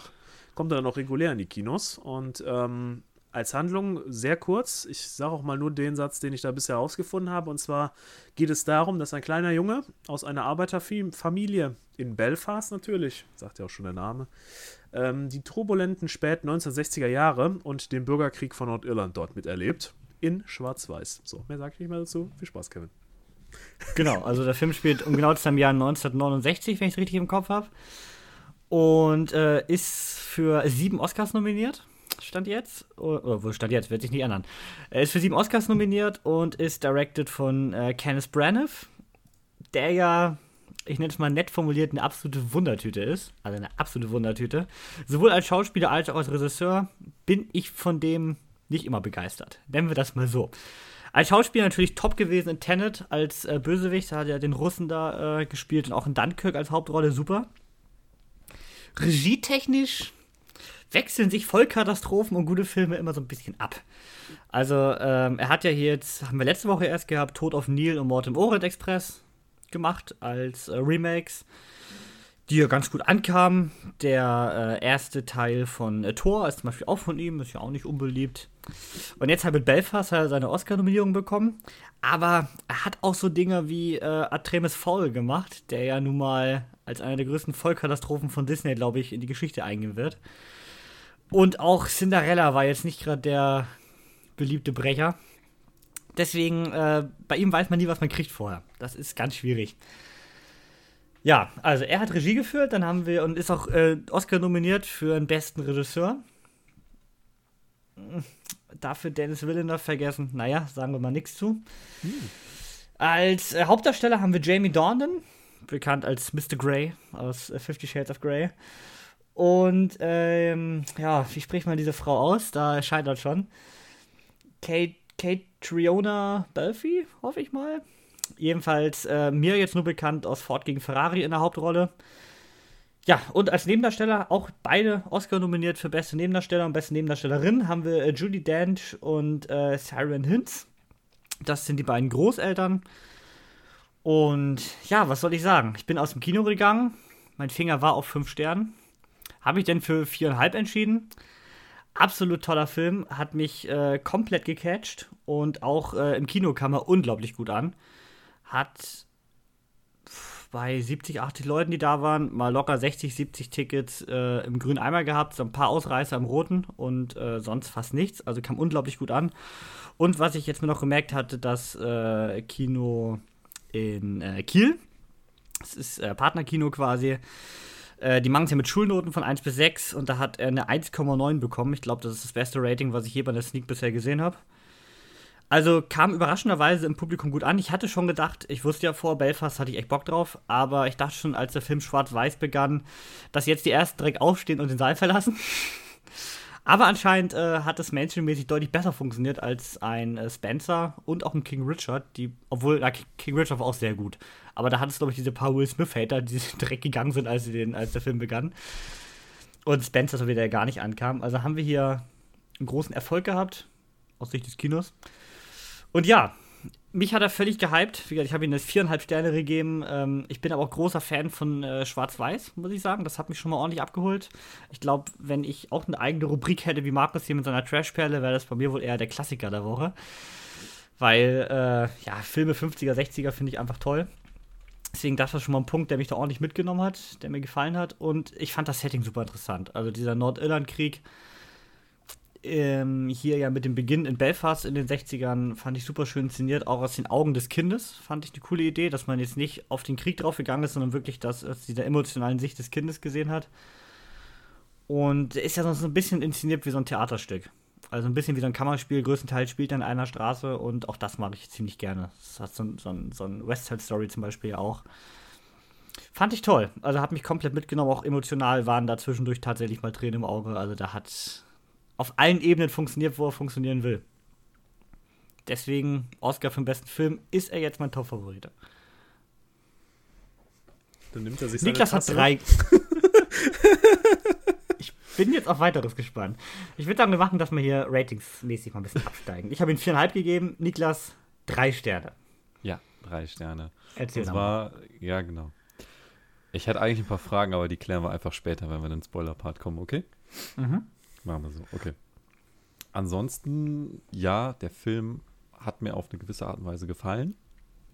Der hat es geschafft, so eine emotionale Bindung mit einem aufzubauen. Ich fand zum Beispiel die Darstellung der Großeltern super cool.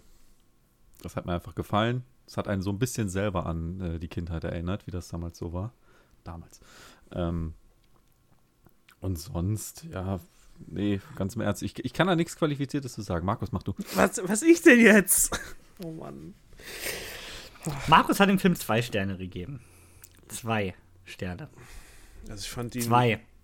Ja, zwei Sterne. Das ist weniger als was hast du gegeben? Viereinhalb. Ja. Was soll ich sagen? Wahrscheinlich werde ich wieder diese These an, an, an Land führen, weil sonst zerreißt man mich ja. Es ist einfach nicht mein Film.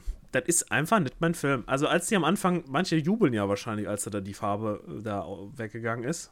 Ne?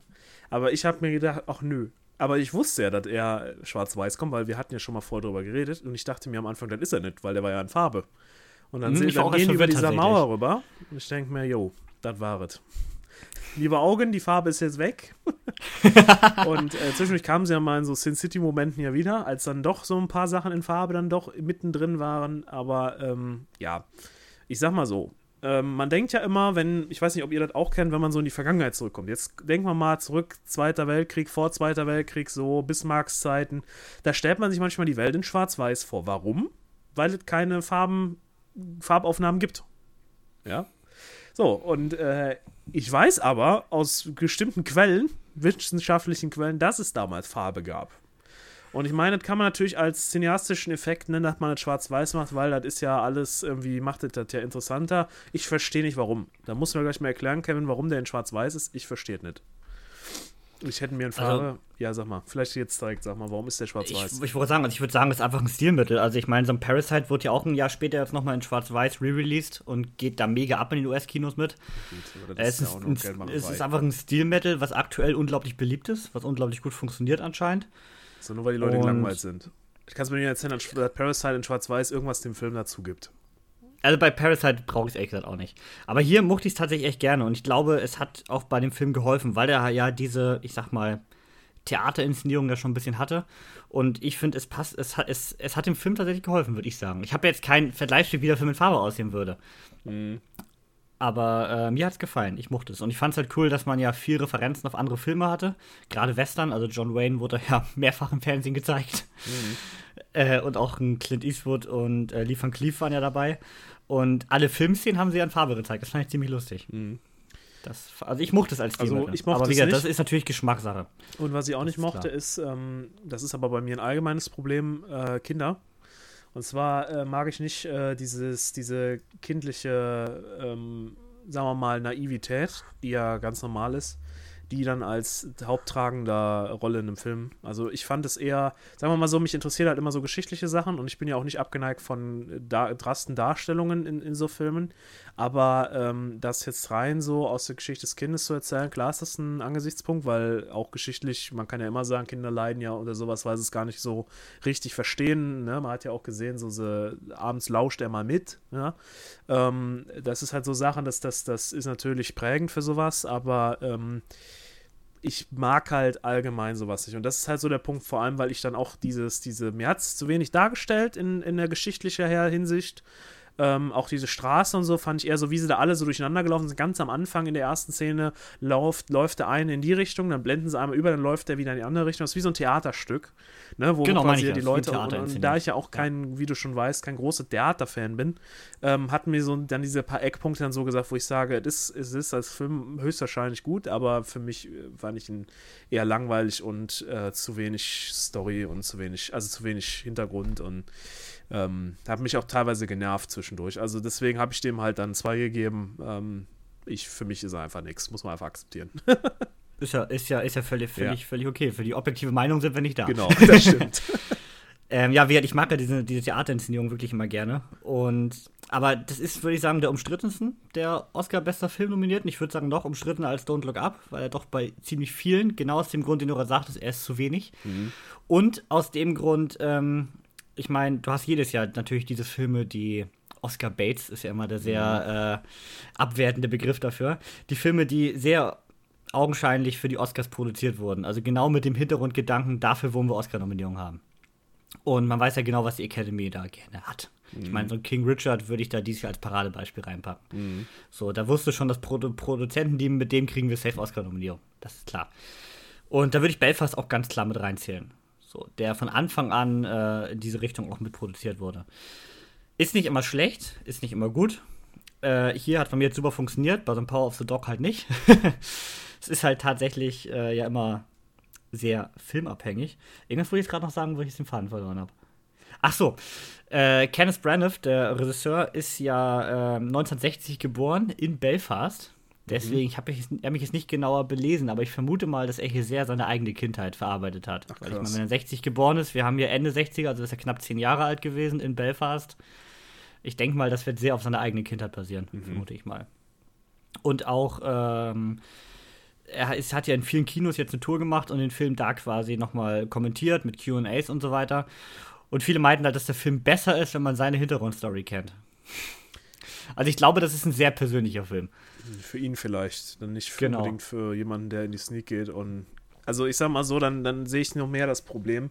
Er ist nicht, halt nicht für meine Audience, also er ist halt nicht so für mein, meinen Interessenspegel. Jetzt nicht, dass ich nur dumme Filme wie Roland Emmerich und sowas drauf Nein, nein, ich ja. Ich mag auch tiefgründige Filme und ich glaube, ich verstehe die auch, meine ich zumindest zu behaupten. Aber ähm, ich fand, mich hat er nicht abgeholt. Obwohl ich mal sagen will, der Film war absolut nicht tiefgründig. Ja, er hat, also Er er, hatte- hat halt so, er hat so Larifari so ein paar Geschichtchen aus dem Leben erzählt, dann zwischendurch war dann diese, Genau. diese, diese, diese, diese Angst dann auch mal wieder da, aber auch nur, ich denke mir so, ja, so richtig präsent war es jetzt auch nicht.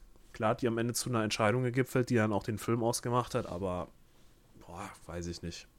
Trotzdem fand ich ihn ein bisschen öde. Also ich würde mal ganz grob sagen, wenn ihr euch einen Trailer anschaut und sagt, das ist was für euch, dann ist er was für euch. Das ist ein guter Film. Wenn ihr aber natürlich nach dem Trailer sagt, uh, das ist nicht so mein Ding, dann wird es auch nicht besser. Ja. Ich glaube, so kann man das ganz äh, grob umreißen. Äh, ja, wie hat ich, mich hat er total gecatcht, auch meine Begleitung. Äh, die Katrin war äh, ziemlich begeistert nach dem Film. Und ja, bin mal gespannt, wie der jetzt in meinem Programm läuft. Also er startet auch bei uns direkt am Donnerstag. Und ich hätte ihn mir, glaube ich, tatsächlich nicht mal angeguckt. Also ich fand ihn interessant. Aber der Trailer hat mich jetzt nicht so abgeholt, muss ich sagen. Ich glaube, das war auch nochmal so ein Punkt, dass der mich aber völlig überrascht hat. Also spätestens ab, ab, ab der Hälfte dachte ich, der wird ja immer besser. Also er wird immer besser mir im Kopf, wird immer besser. Und es wurden so, ja, den gibst du dreieinhalb, den gibst du vier, gibst du viereinhalb, gibst du dem fünf. Also da hat sich mir immer mehr gesteigert. Und das Ende fand ich auch super. Und wie Niklas schon sagte, die äh, Großeltern fand ich auch äh, sehr cool dargestellt. Wie gesagt, beide Oscar-Nominierungen für, ähm, für beste Nebendarsteller. Beide Großeltern. Kenneth Branagh für beste Regie. Da äh, kann ich immer noch nicht verstehen, warum man da Dennis Villeneuve bei Dune vergessen hat, aber nun gut. Ja, für den besten Film ist er nominiert, äh, für das beste Drehbuch ist er nominiert, für den besten Sound ist er nom nominiert und für den besten Original Song. Genau das, was ich am ehesten genommen hätte, beste Kamera und bestes Szenenbild, hat man dann mal weggelassen. Schade. Also der hat mich auch sehr, nicht, ne? ich, ich, bin ja auch großer Fan von äh, Der Leuchtturm mit Robert Pattinson und Willem Dafoe. Äh, da hatte mich in manchen Kameraeinstellungen echt dran erinnert. Gerade so die verzweifelten Gesichter stellenweise äh, hat es sehr gut eingefangen. Ja. Ich finde, weiß ich, Niklas, ähm, siehst, das siehst du doch, wie, wo, wo tendierst du eher hin? Tendierst du eher zum Kevin oder tendierst du eher zu mir? So, da Kevin es erklärt hat, tendiere ich eigentlich fast eher zu ihm. Ja, ne? ich habe das Gefühl. Also, es liegt wirklich hier an meinen Präferenzen. Ich glaube halt auch, wenn ich meiner Mutter den Film zeigen würde oder sowas, im anderen, anderen heißt ja nicht jetzt, dass es auf Alter auskommt, aber ich glaube halt so, das ist halt schon, ich glaube, das, das, das zieht da mehr. Ich äh, weiß nicht, also ich, ich mache mal sehr nach meinem persönlichen Gefühl. Ich, ich, wie du schon mhm. sagst, Kevin, ich, ich habe ab so der Mitte vom Film fange ich so an zu denken, okay, wo sind wir gerade? Sind wir so bei einer mhm, 3 oder steige ich schon ein mhm. und dann, dann geht es meistens nur maximal einen Stern nach oben, je nachdem, wie das Ende ist. Und ähm, ja, da ging es halt dann noch, äh, also bei mir habe ich schon gering angefangen und dann war das einfach, mein Gott. Also ich muss ja nicht jeden Film mögen, für mich ist das nichts. Nein. Und ähm, alles gut. Also, der kam ja auch tatsächlich bei Kritikern echt schlecht weg, gerade in Deutschland. Yes. Also, nachdem ich so bei, bei Letterbox bei den typischen deutschen Movie-Tubern geguckt mhm. habe, was die alle so gegeben haben, also Schnitt war zweieinhalb bis drei. Also, der kam überhaupt nicht gut an, größtenteils. Deswegen, du stehst dann nicht alleine okay. da. Ja, das hätte ich jetzt fast gedacht. Nee, aber mich hat er tatsächlich irgendwie voll gecatcht. Wie, aber wie gesagt, so ein Power of the Dog hat mich halt im Gegenstück halt gar nicht gecatcht. Der war mir einfach zu zäh, mhm. zu lang. Das war auch ein Punkt, der bei Belfast super passte. Der Film geht äh, smarte 90 Minuten und das reicht auch. Der braucht keine längere Laufzeit. Mhm. Der ist genau für 90 Minuten perfekt. Ja. Ja, ich würde sagen, so viel zu Belfast. Ja. Ja. Also, wie gesagt, schaut euch den Trailer an, wenn ihr sagt, das ist was für euch. Dann ist er das. Also, er überrascht in keiner Hinsicht, finde ich. Nee. Der ist das, was man erwartet. Wiederum, ich habe halt eigentlich nichts erwartet, deswegen wurde ich überrascht. Aber ich glaube, wenn man halt, wie gesagt, ein schwarz-weiß ja, Drama mit ein bisschen Humor, mit ein bisschen Emotionen in alle Richtungen. Bisschen Geschichte. Genau, und wenn man sich auch ein bisschen für das Setting interessiert, ich glaube, wenn du halt sagst, 69 Bürgerkrieg Nordirland ist jetzt voll scheiße, dann wird es auch schwierig, weil mhm. da halt doch sehr viel das aufgreift. Ja. Ich bin mal gespannt, aber abräumt, aber nicht abräumt. Werden wir sehen. Genau. Da habe ich noch ein paar kleine News. Jetzt kommt aber ganz viele neue Dinge. Es wird ganz viel angekündigt diese Woche. Wir beginnen mal mit A Quiet Place 3, der kommen muss, denn der zweite hat ein offenes Ende. Äh, ist jetzt offiziell in Arbeit bei Paramount, wieder von äh, John Krasinski produziert und Regie geführt und kommt aber erst im Jahre 2025 Vielleicht in die Kinos. ist dann ja auch Paramount Plus endlich mal in Deutschland. Oder? Ist es nicht bei Sky integriert? Ist das bei Sky integriert jetzt? Also Peacock ist jetzt integriert. Ich weiß mal nicht, ob es bei Paramount auch gemacht wurde. Ich warte. War mir jeden mal im Gespräch. Ich warte da nämlich drauf. Eigentlich, weil das ist noch der einzige Streamingdienst, der so in den USA HBO Max ist nicht so meins, aber das wäre noch ein Ding, was mich noch interessieren würde. Zumindest mal kurzzeitig mal. Der fehlt irgendwie noch hier, ne? Genau, Paramount Plus kommt wohl zu Sky, kann aber auch direkt abonniert werden. Ach, kann auch direkt Muss abonniert ich mir noch mal Genauer. Also so steht es jetzt hier in der ersten Headline, die ich hier bei Google sehe. Ja. Äh, müsste ich aber noch mal genauer Ja, müssen wir noch mal gucken, weil das, äh, die, ich hätte nicht gedacht, dass sie so viele Filme und Franchises und sowas haben. Und ich dachte eher jetzt so, jetzt macht ja jeder wieder seinen, seinen eigenen Mist. Aber anscheinend äh, halten ja doch relativ viele Sachen, auch die mich auch persönlich interessieren. Ich bin gespannt. Genau, also kommen wird er, wird er in Deutschland Mitte 22. Okay. Und dann halt zu Sky, soll wohl aber auch ohne Sky-Abo einzeln abon zu abonnieren sein. Okay, das ist schon interessant. Also schauen wir mal. Ja. Obwohl Sky jetzt auch Peacock hat, also die versuchen jetzt auch äh, abseits von Sport wieder ein bisschen mehr Rechte zu bekommen. Sind, seit die jetzt HBO verloren haben, ein bisschen dünn oder verlieren werden. Ja. Ein bisschen dünn geworden, ja, wegen HBO Max, ne? Ja, ist Wenn es in Deutschland startet, dann wird Sky da ordentlich verlieren. Deswegen glaube ich für Sky wichtig, dass sie da jetzt zwei Streaming-Dienste quasi integriert haben. Ja, also wie gesagt, 2025 kommt er allerdings erst. Also das dauert noch ein bisschen. Was deutlich zeitnah kommt und jetzt das offiziell angekündigt wurde, ist Star Trek ja, 4, sagen wir mal. Also der äh, nächste Teil der aktuellen Saga, ich glaube, ist es die Kelvin Timeline, Niklas? Hm, ich glaube ja. Ich glaube Aber ja, ne? Da fragst du falschen. Ja, ich bin da auch ein bisschen raus, muss ich sagen, bei den neuen, bei den neueren. Ich war da eher bei den alten Star Trek-Serien ein bisschen mehr Fanboy.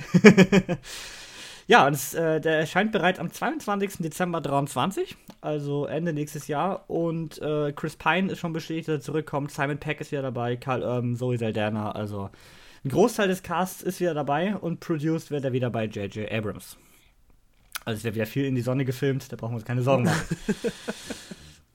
Wo wir uns allerdings Sorgen machen sollten, gerade nach den Talks Uncharted, ist Netflix neueste Ankündigung und zwar arbeitet Netflix an einem Bioshock-Film. Die nächste Videospielverfilmung, die man also verkacken möchte. Ich bin gespannt. Es gibt weder Darsteller noch Regisseur noch Termin. Bisher ist halt nur bekannt, dass Netflix an einem Bioshock-Film arbeitet. Schauen wir mal. Ja, und dann kommen wir nochmal zur größten News der Woche, die ja wahrscheinlich auf allen möglichen Seiten schon umfangreich beleuchtet wurde. Und zwar kam in der Super Bowl Halftime Show der lang erwartete erste Trailer zu Herr der Ringe, die Ringe der Macht von Amazon. Ich muss sagen, in der Halbzeit habe ich ihn direkt gesehen und war ganz schön begeistert. Ja, begeistert kann man schon sagen. Also Niklas war live dabei, wo ich meinte, ist ja gar nicht so schlecht. Dann habe ich es allerdings im Laufe der Woche noch öfter gesehen. Und er wurde immer schlechter. Was hältst du von dem, Markus? Ich finde ihn super scheiße, ne? Also, äh, ich äh, habe den gesehen und äh, er hat mir überhaupt nicht das Herr der Ringe-Gefühl gegeben. Also, Ganz genau. Meine Güte, nee, was war denn das? Also, äh, wenn man hier so ein Hoch, ähm, wie nennt man das, High Fantasy, ähm, mhm. High Fantasy Scheiß da, äh, ich, ich fange jetzt schon wieder an. Also ich sage jetzt nur das, was ich vom Trailer sehe. Ne? Der, der stellt natürlich nicht eine ganze eine Milliarde Euro teure Serie da.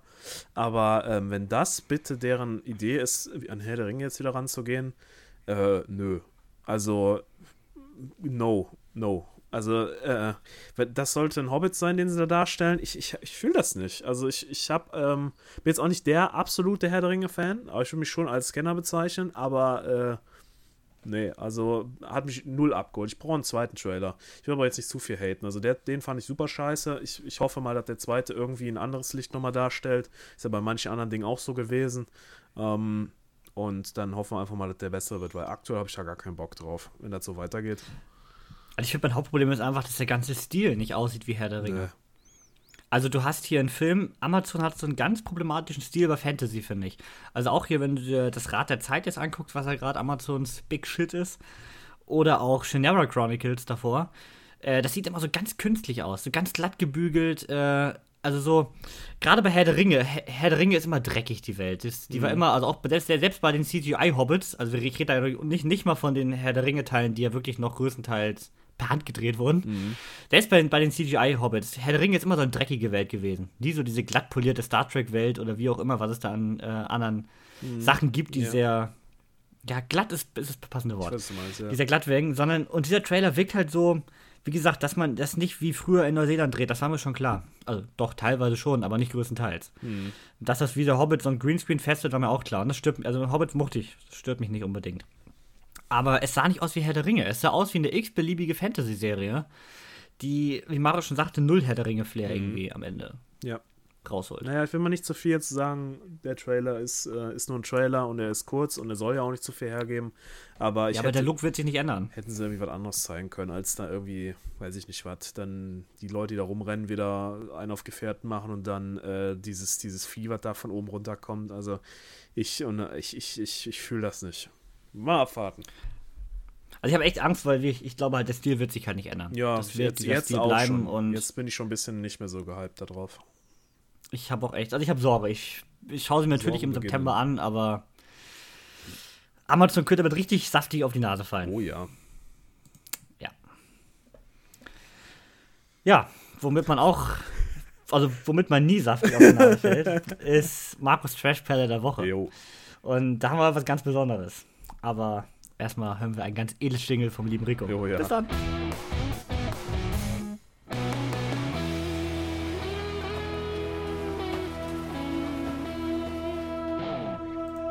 Manche Leute sagen ja immer, das Ende, weißt du, da, da, da ist alles schon verbraucht, da hat man das Beste schon berichtet und dann, dann kommt halt nur noch Schrott. Weißt du, was ich dazu sage? Papalapap. Lügner sind das. Denn wie wir alle wissen, am Ende kommt immer das Beste. Und heute ist ein Traum in Erfüllung gegangen, denn heute passt die Trashperle zum Hauptfilm. Und ich bin schwer begeistert und äh, ich bin noch begeisterter, dass der gute Niklas mit mir hier heute zusammen äh, die Trashperle vorstellt, denn wir sind eigentlich ja eh immer, die, wir gucken die eigentlich eh immer zusammen. Ja, also ja. alle Filme, die ich bisher vorgestellt habe, habe ich in der Vergangenheit eh mit dir zusammen geguckt. Genau, war schön, dann nochmal was von denen zu hören. ja, deswegen. Und jetzt äh, haben wir im Vorfeld zu Moonfall nämlich gesehen Meteor Moon und ähm, geiler hätte es eigentlich nicht sein können. Also äh, wir reden von einem Asylum-Film aus dem Jahre 2020.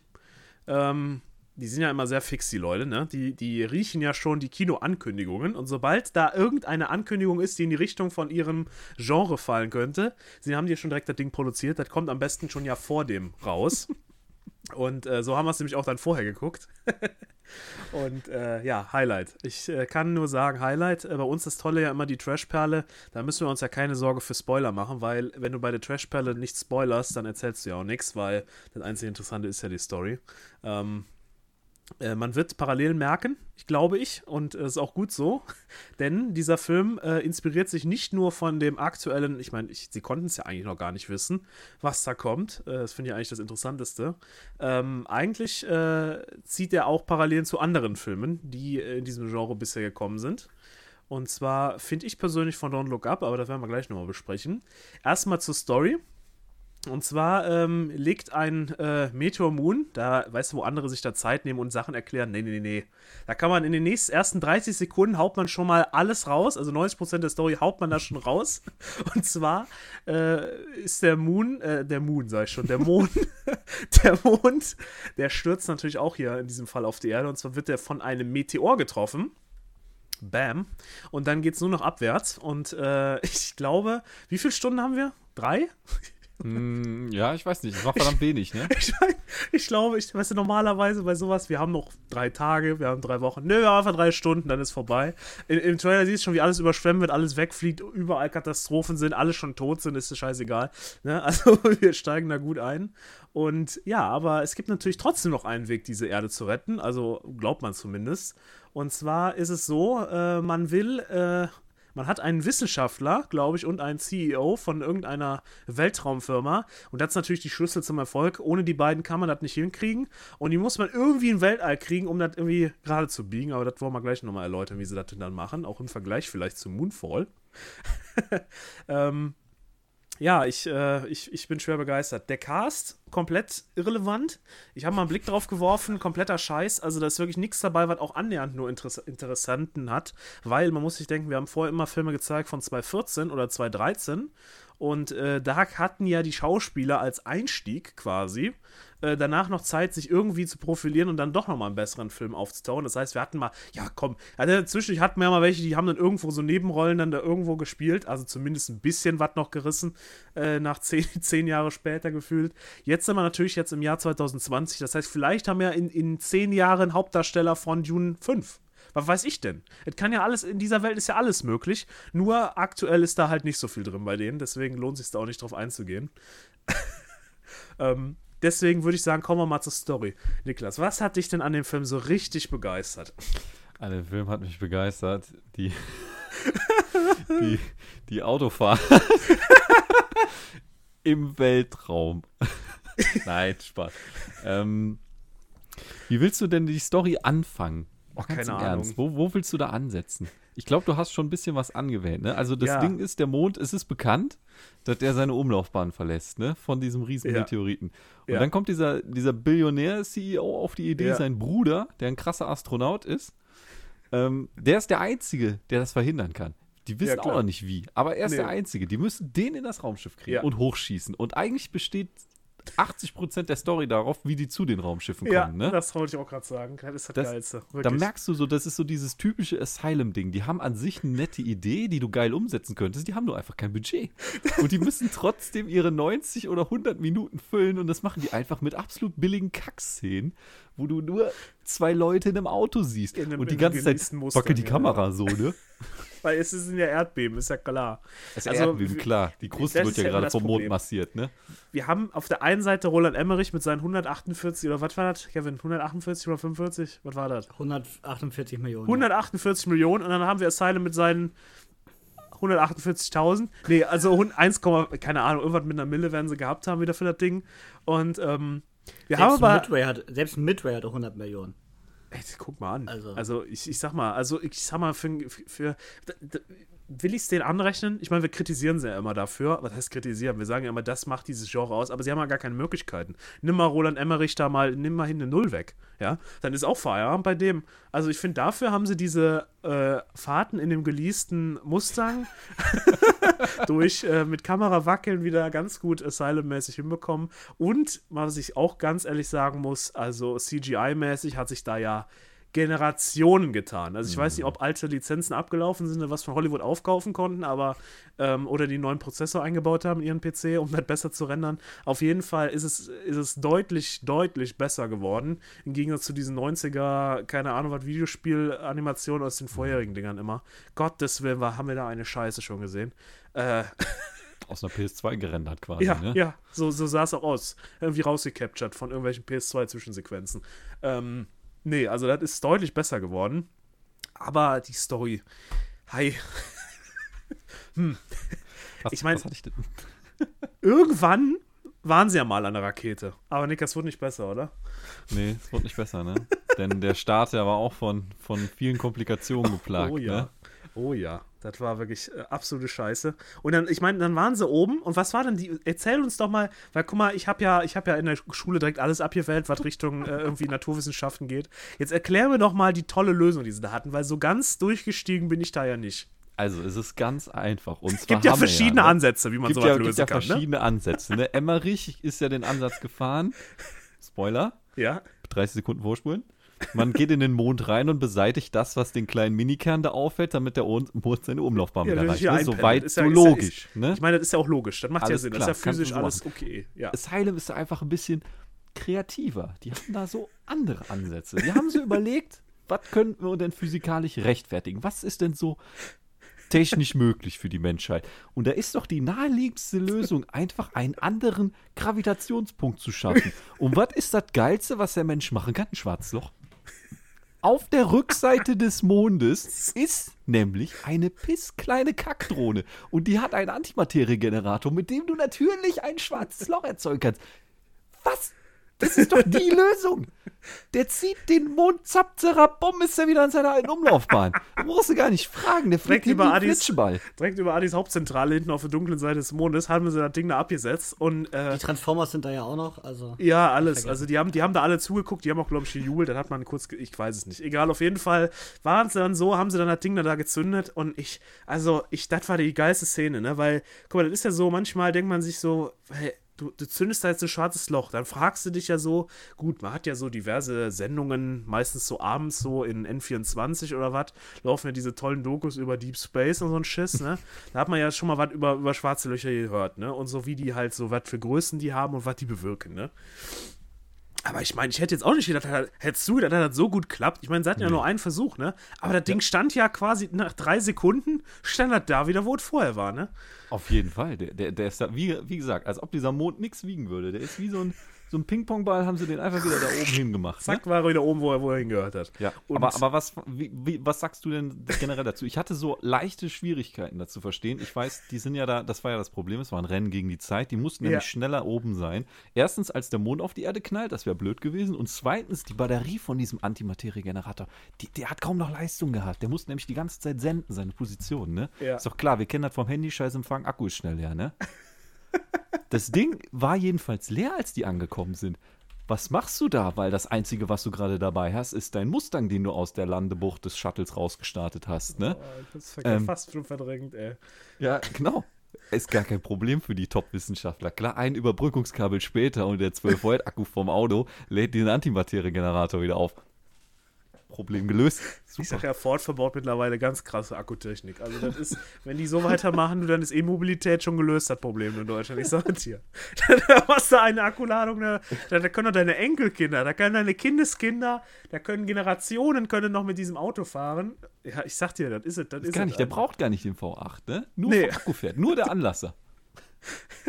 Ja, also man sieht, ähm, ich finde manchmal, Baut Asylum hat so, ich glaube, die machen so Eckpunkte. Die sagen sich, okay, alles klar. Schwarzes Loch, Mond, Katastrophe. Und dazwischen müssen die dann so Fäden, weißt du, so spannen. Und dann stehen die dann da und, und, und machen wie so Pünktchen verbinden und irgendwann kommen sie nicht mehr weiter. Und dann sich, hä, wie komme ich denn jetzt von A nach B oder von F nach J oder von C nach A wieder zurück? Und dann fragen die sich, wie soll das gehen? Und dann, dann sagen die sich, hör mal, ich habe eine Idee.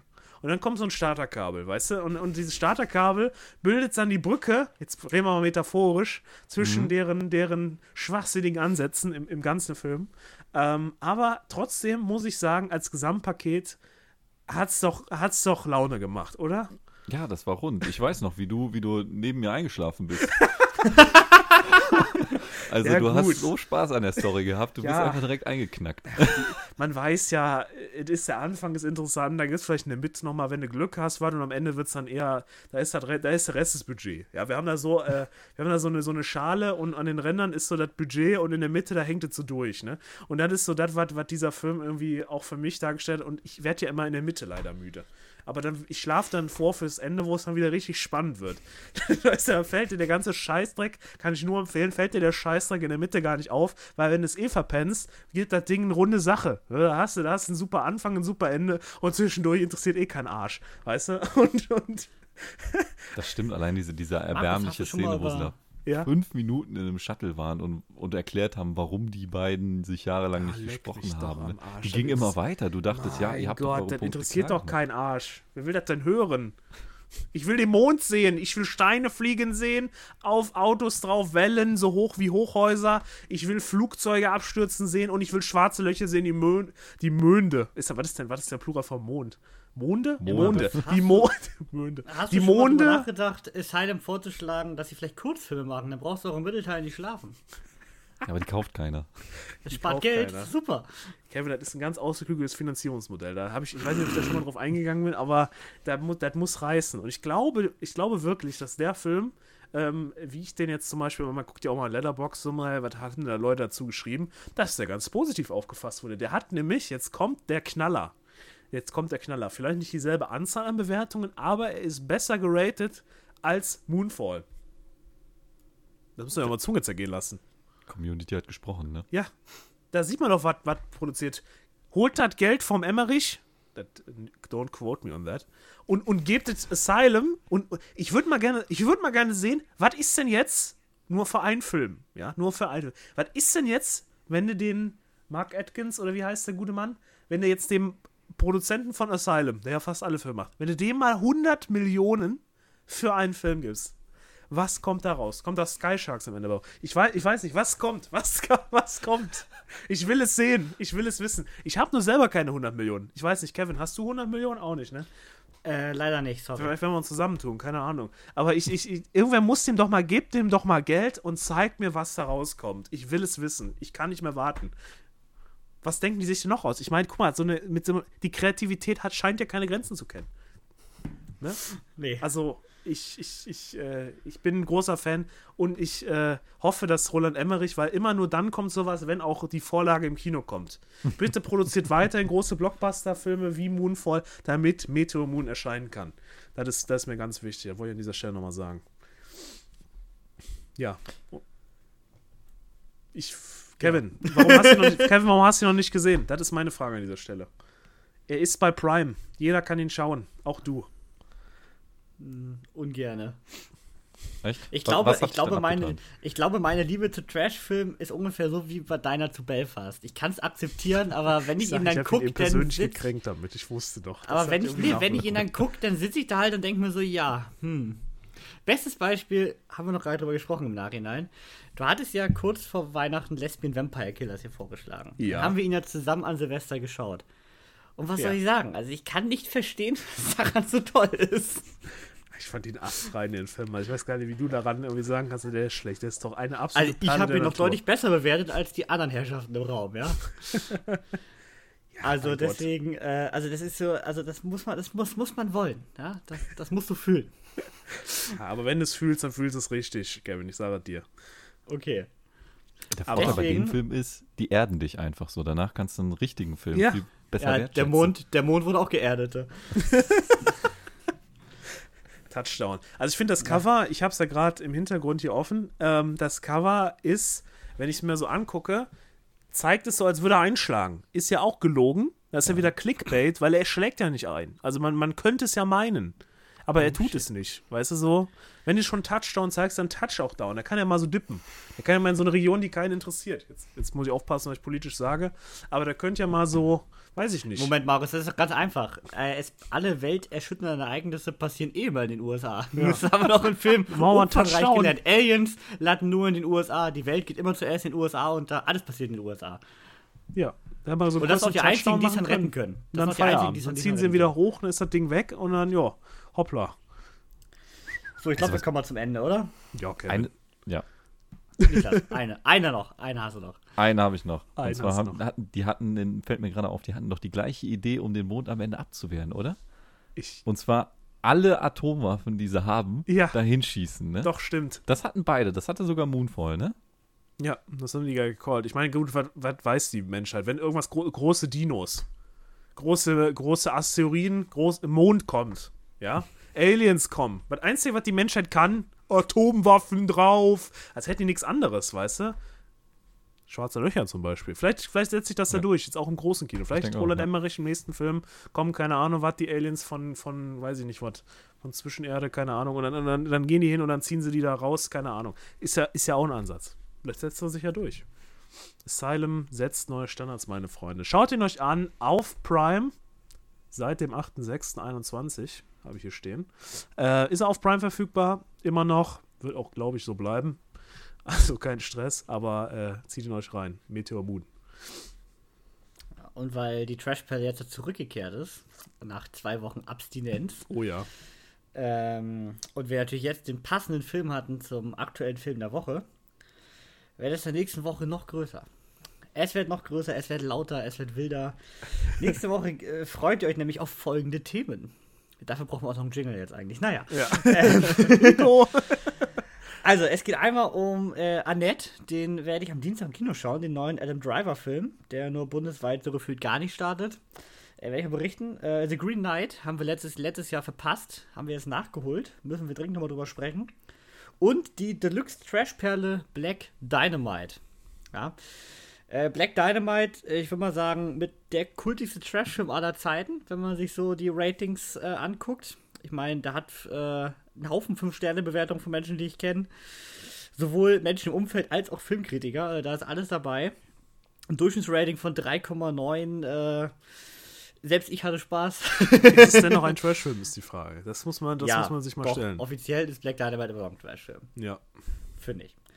Und natürlich unsere großartige äh, Hausaufgabe, The Cult Light of Day, den Markus uns hier aufgezwungen hat. Also schaltet wieder ein in der nächsten Woche, wenn es wieder heißt nach dem Abspann. Und äh, damit beende ich die wahrscheinlich längste Folge, die dieser Podcast bisher gesehen hat. Bis dahin. Haut rein! Ciao, ciao. Tschö.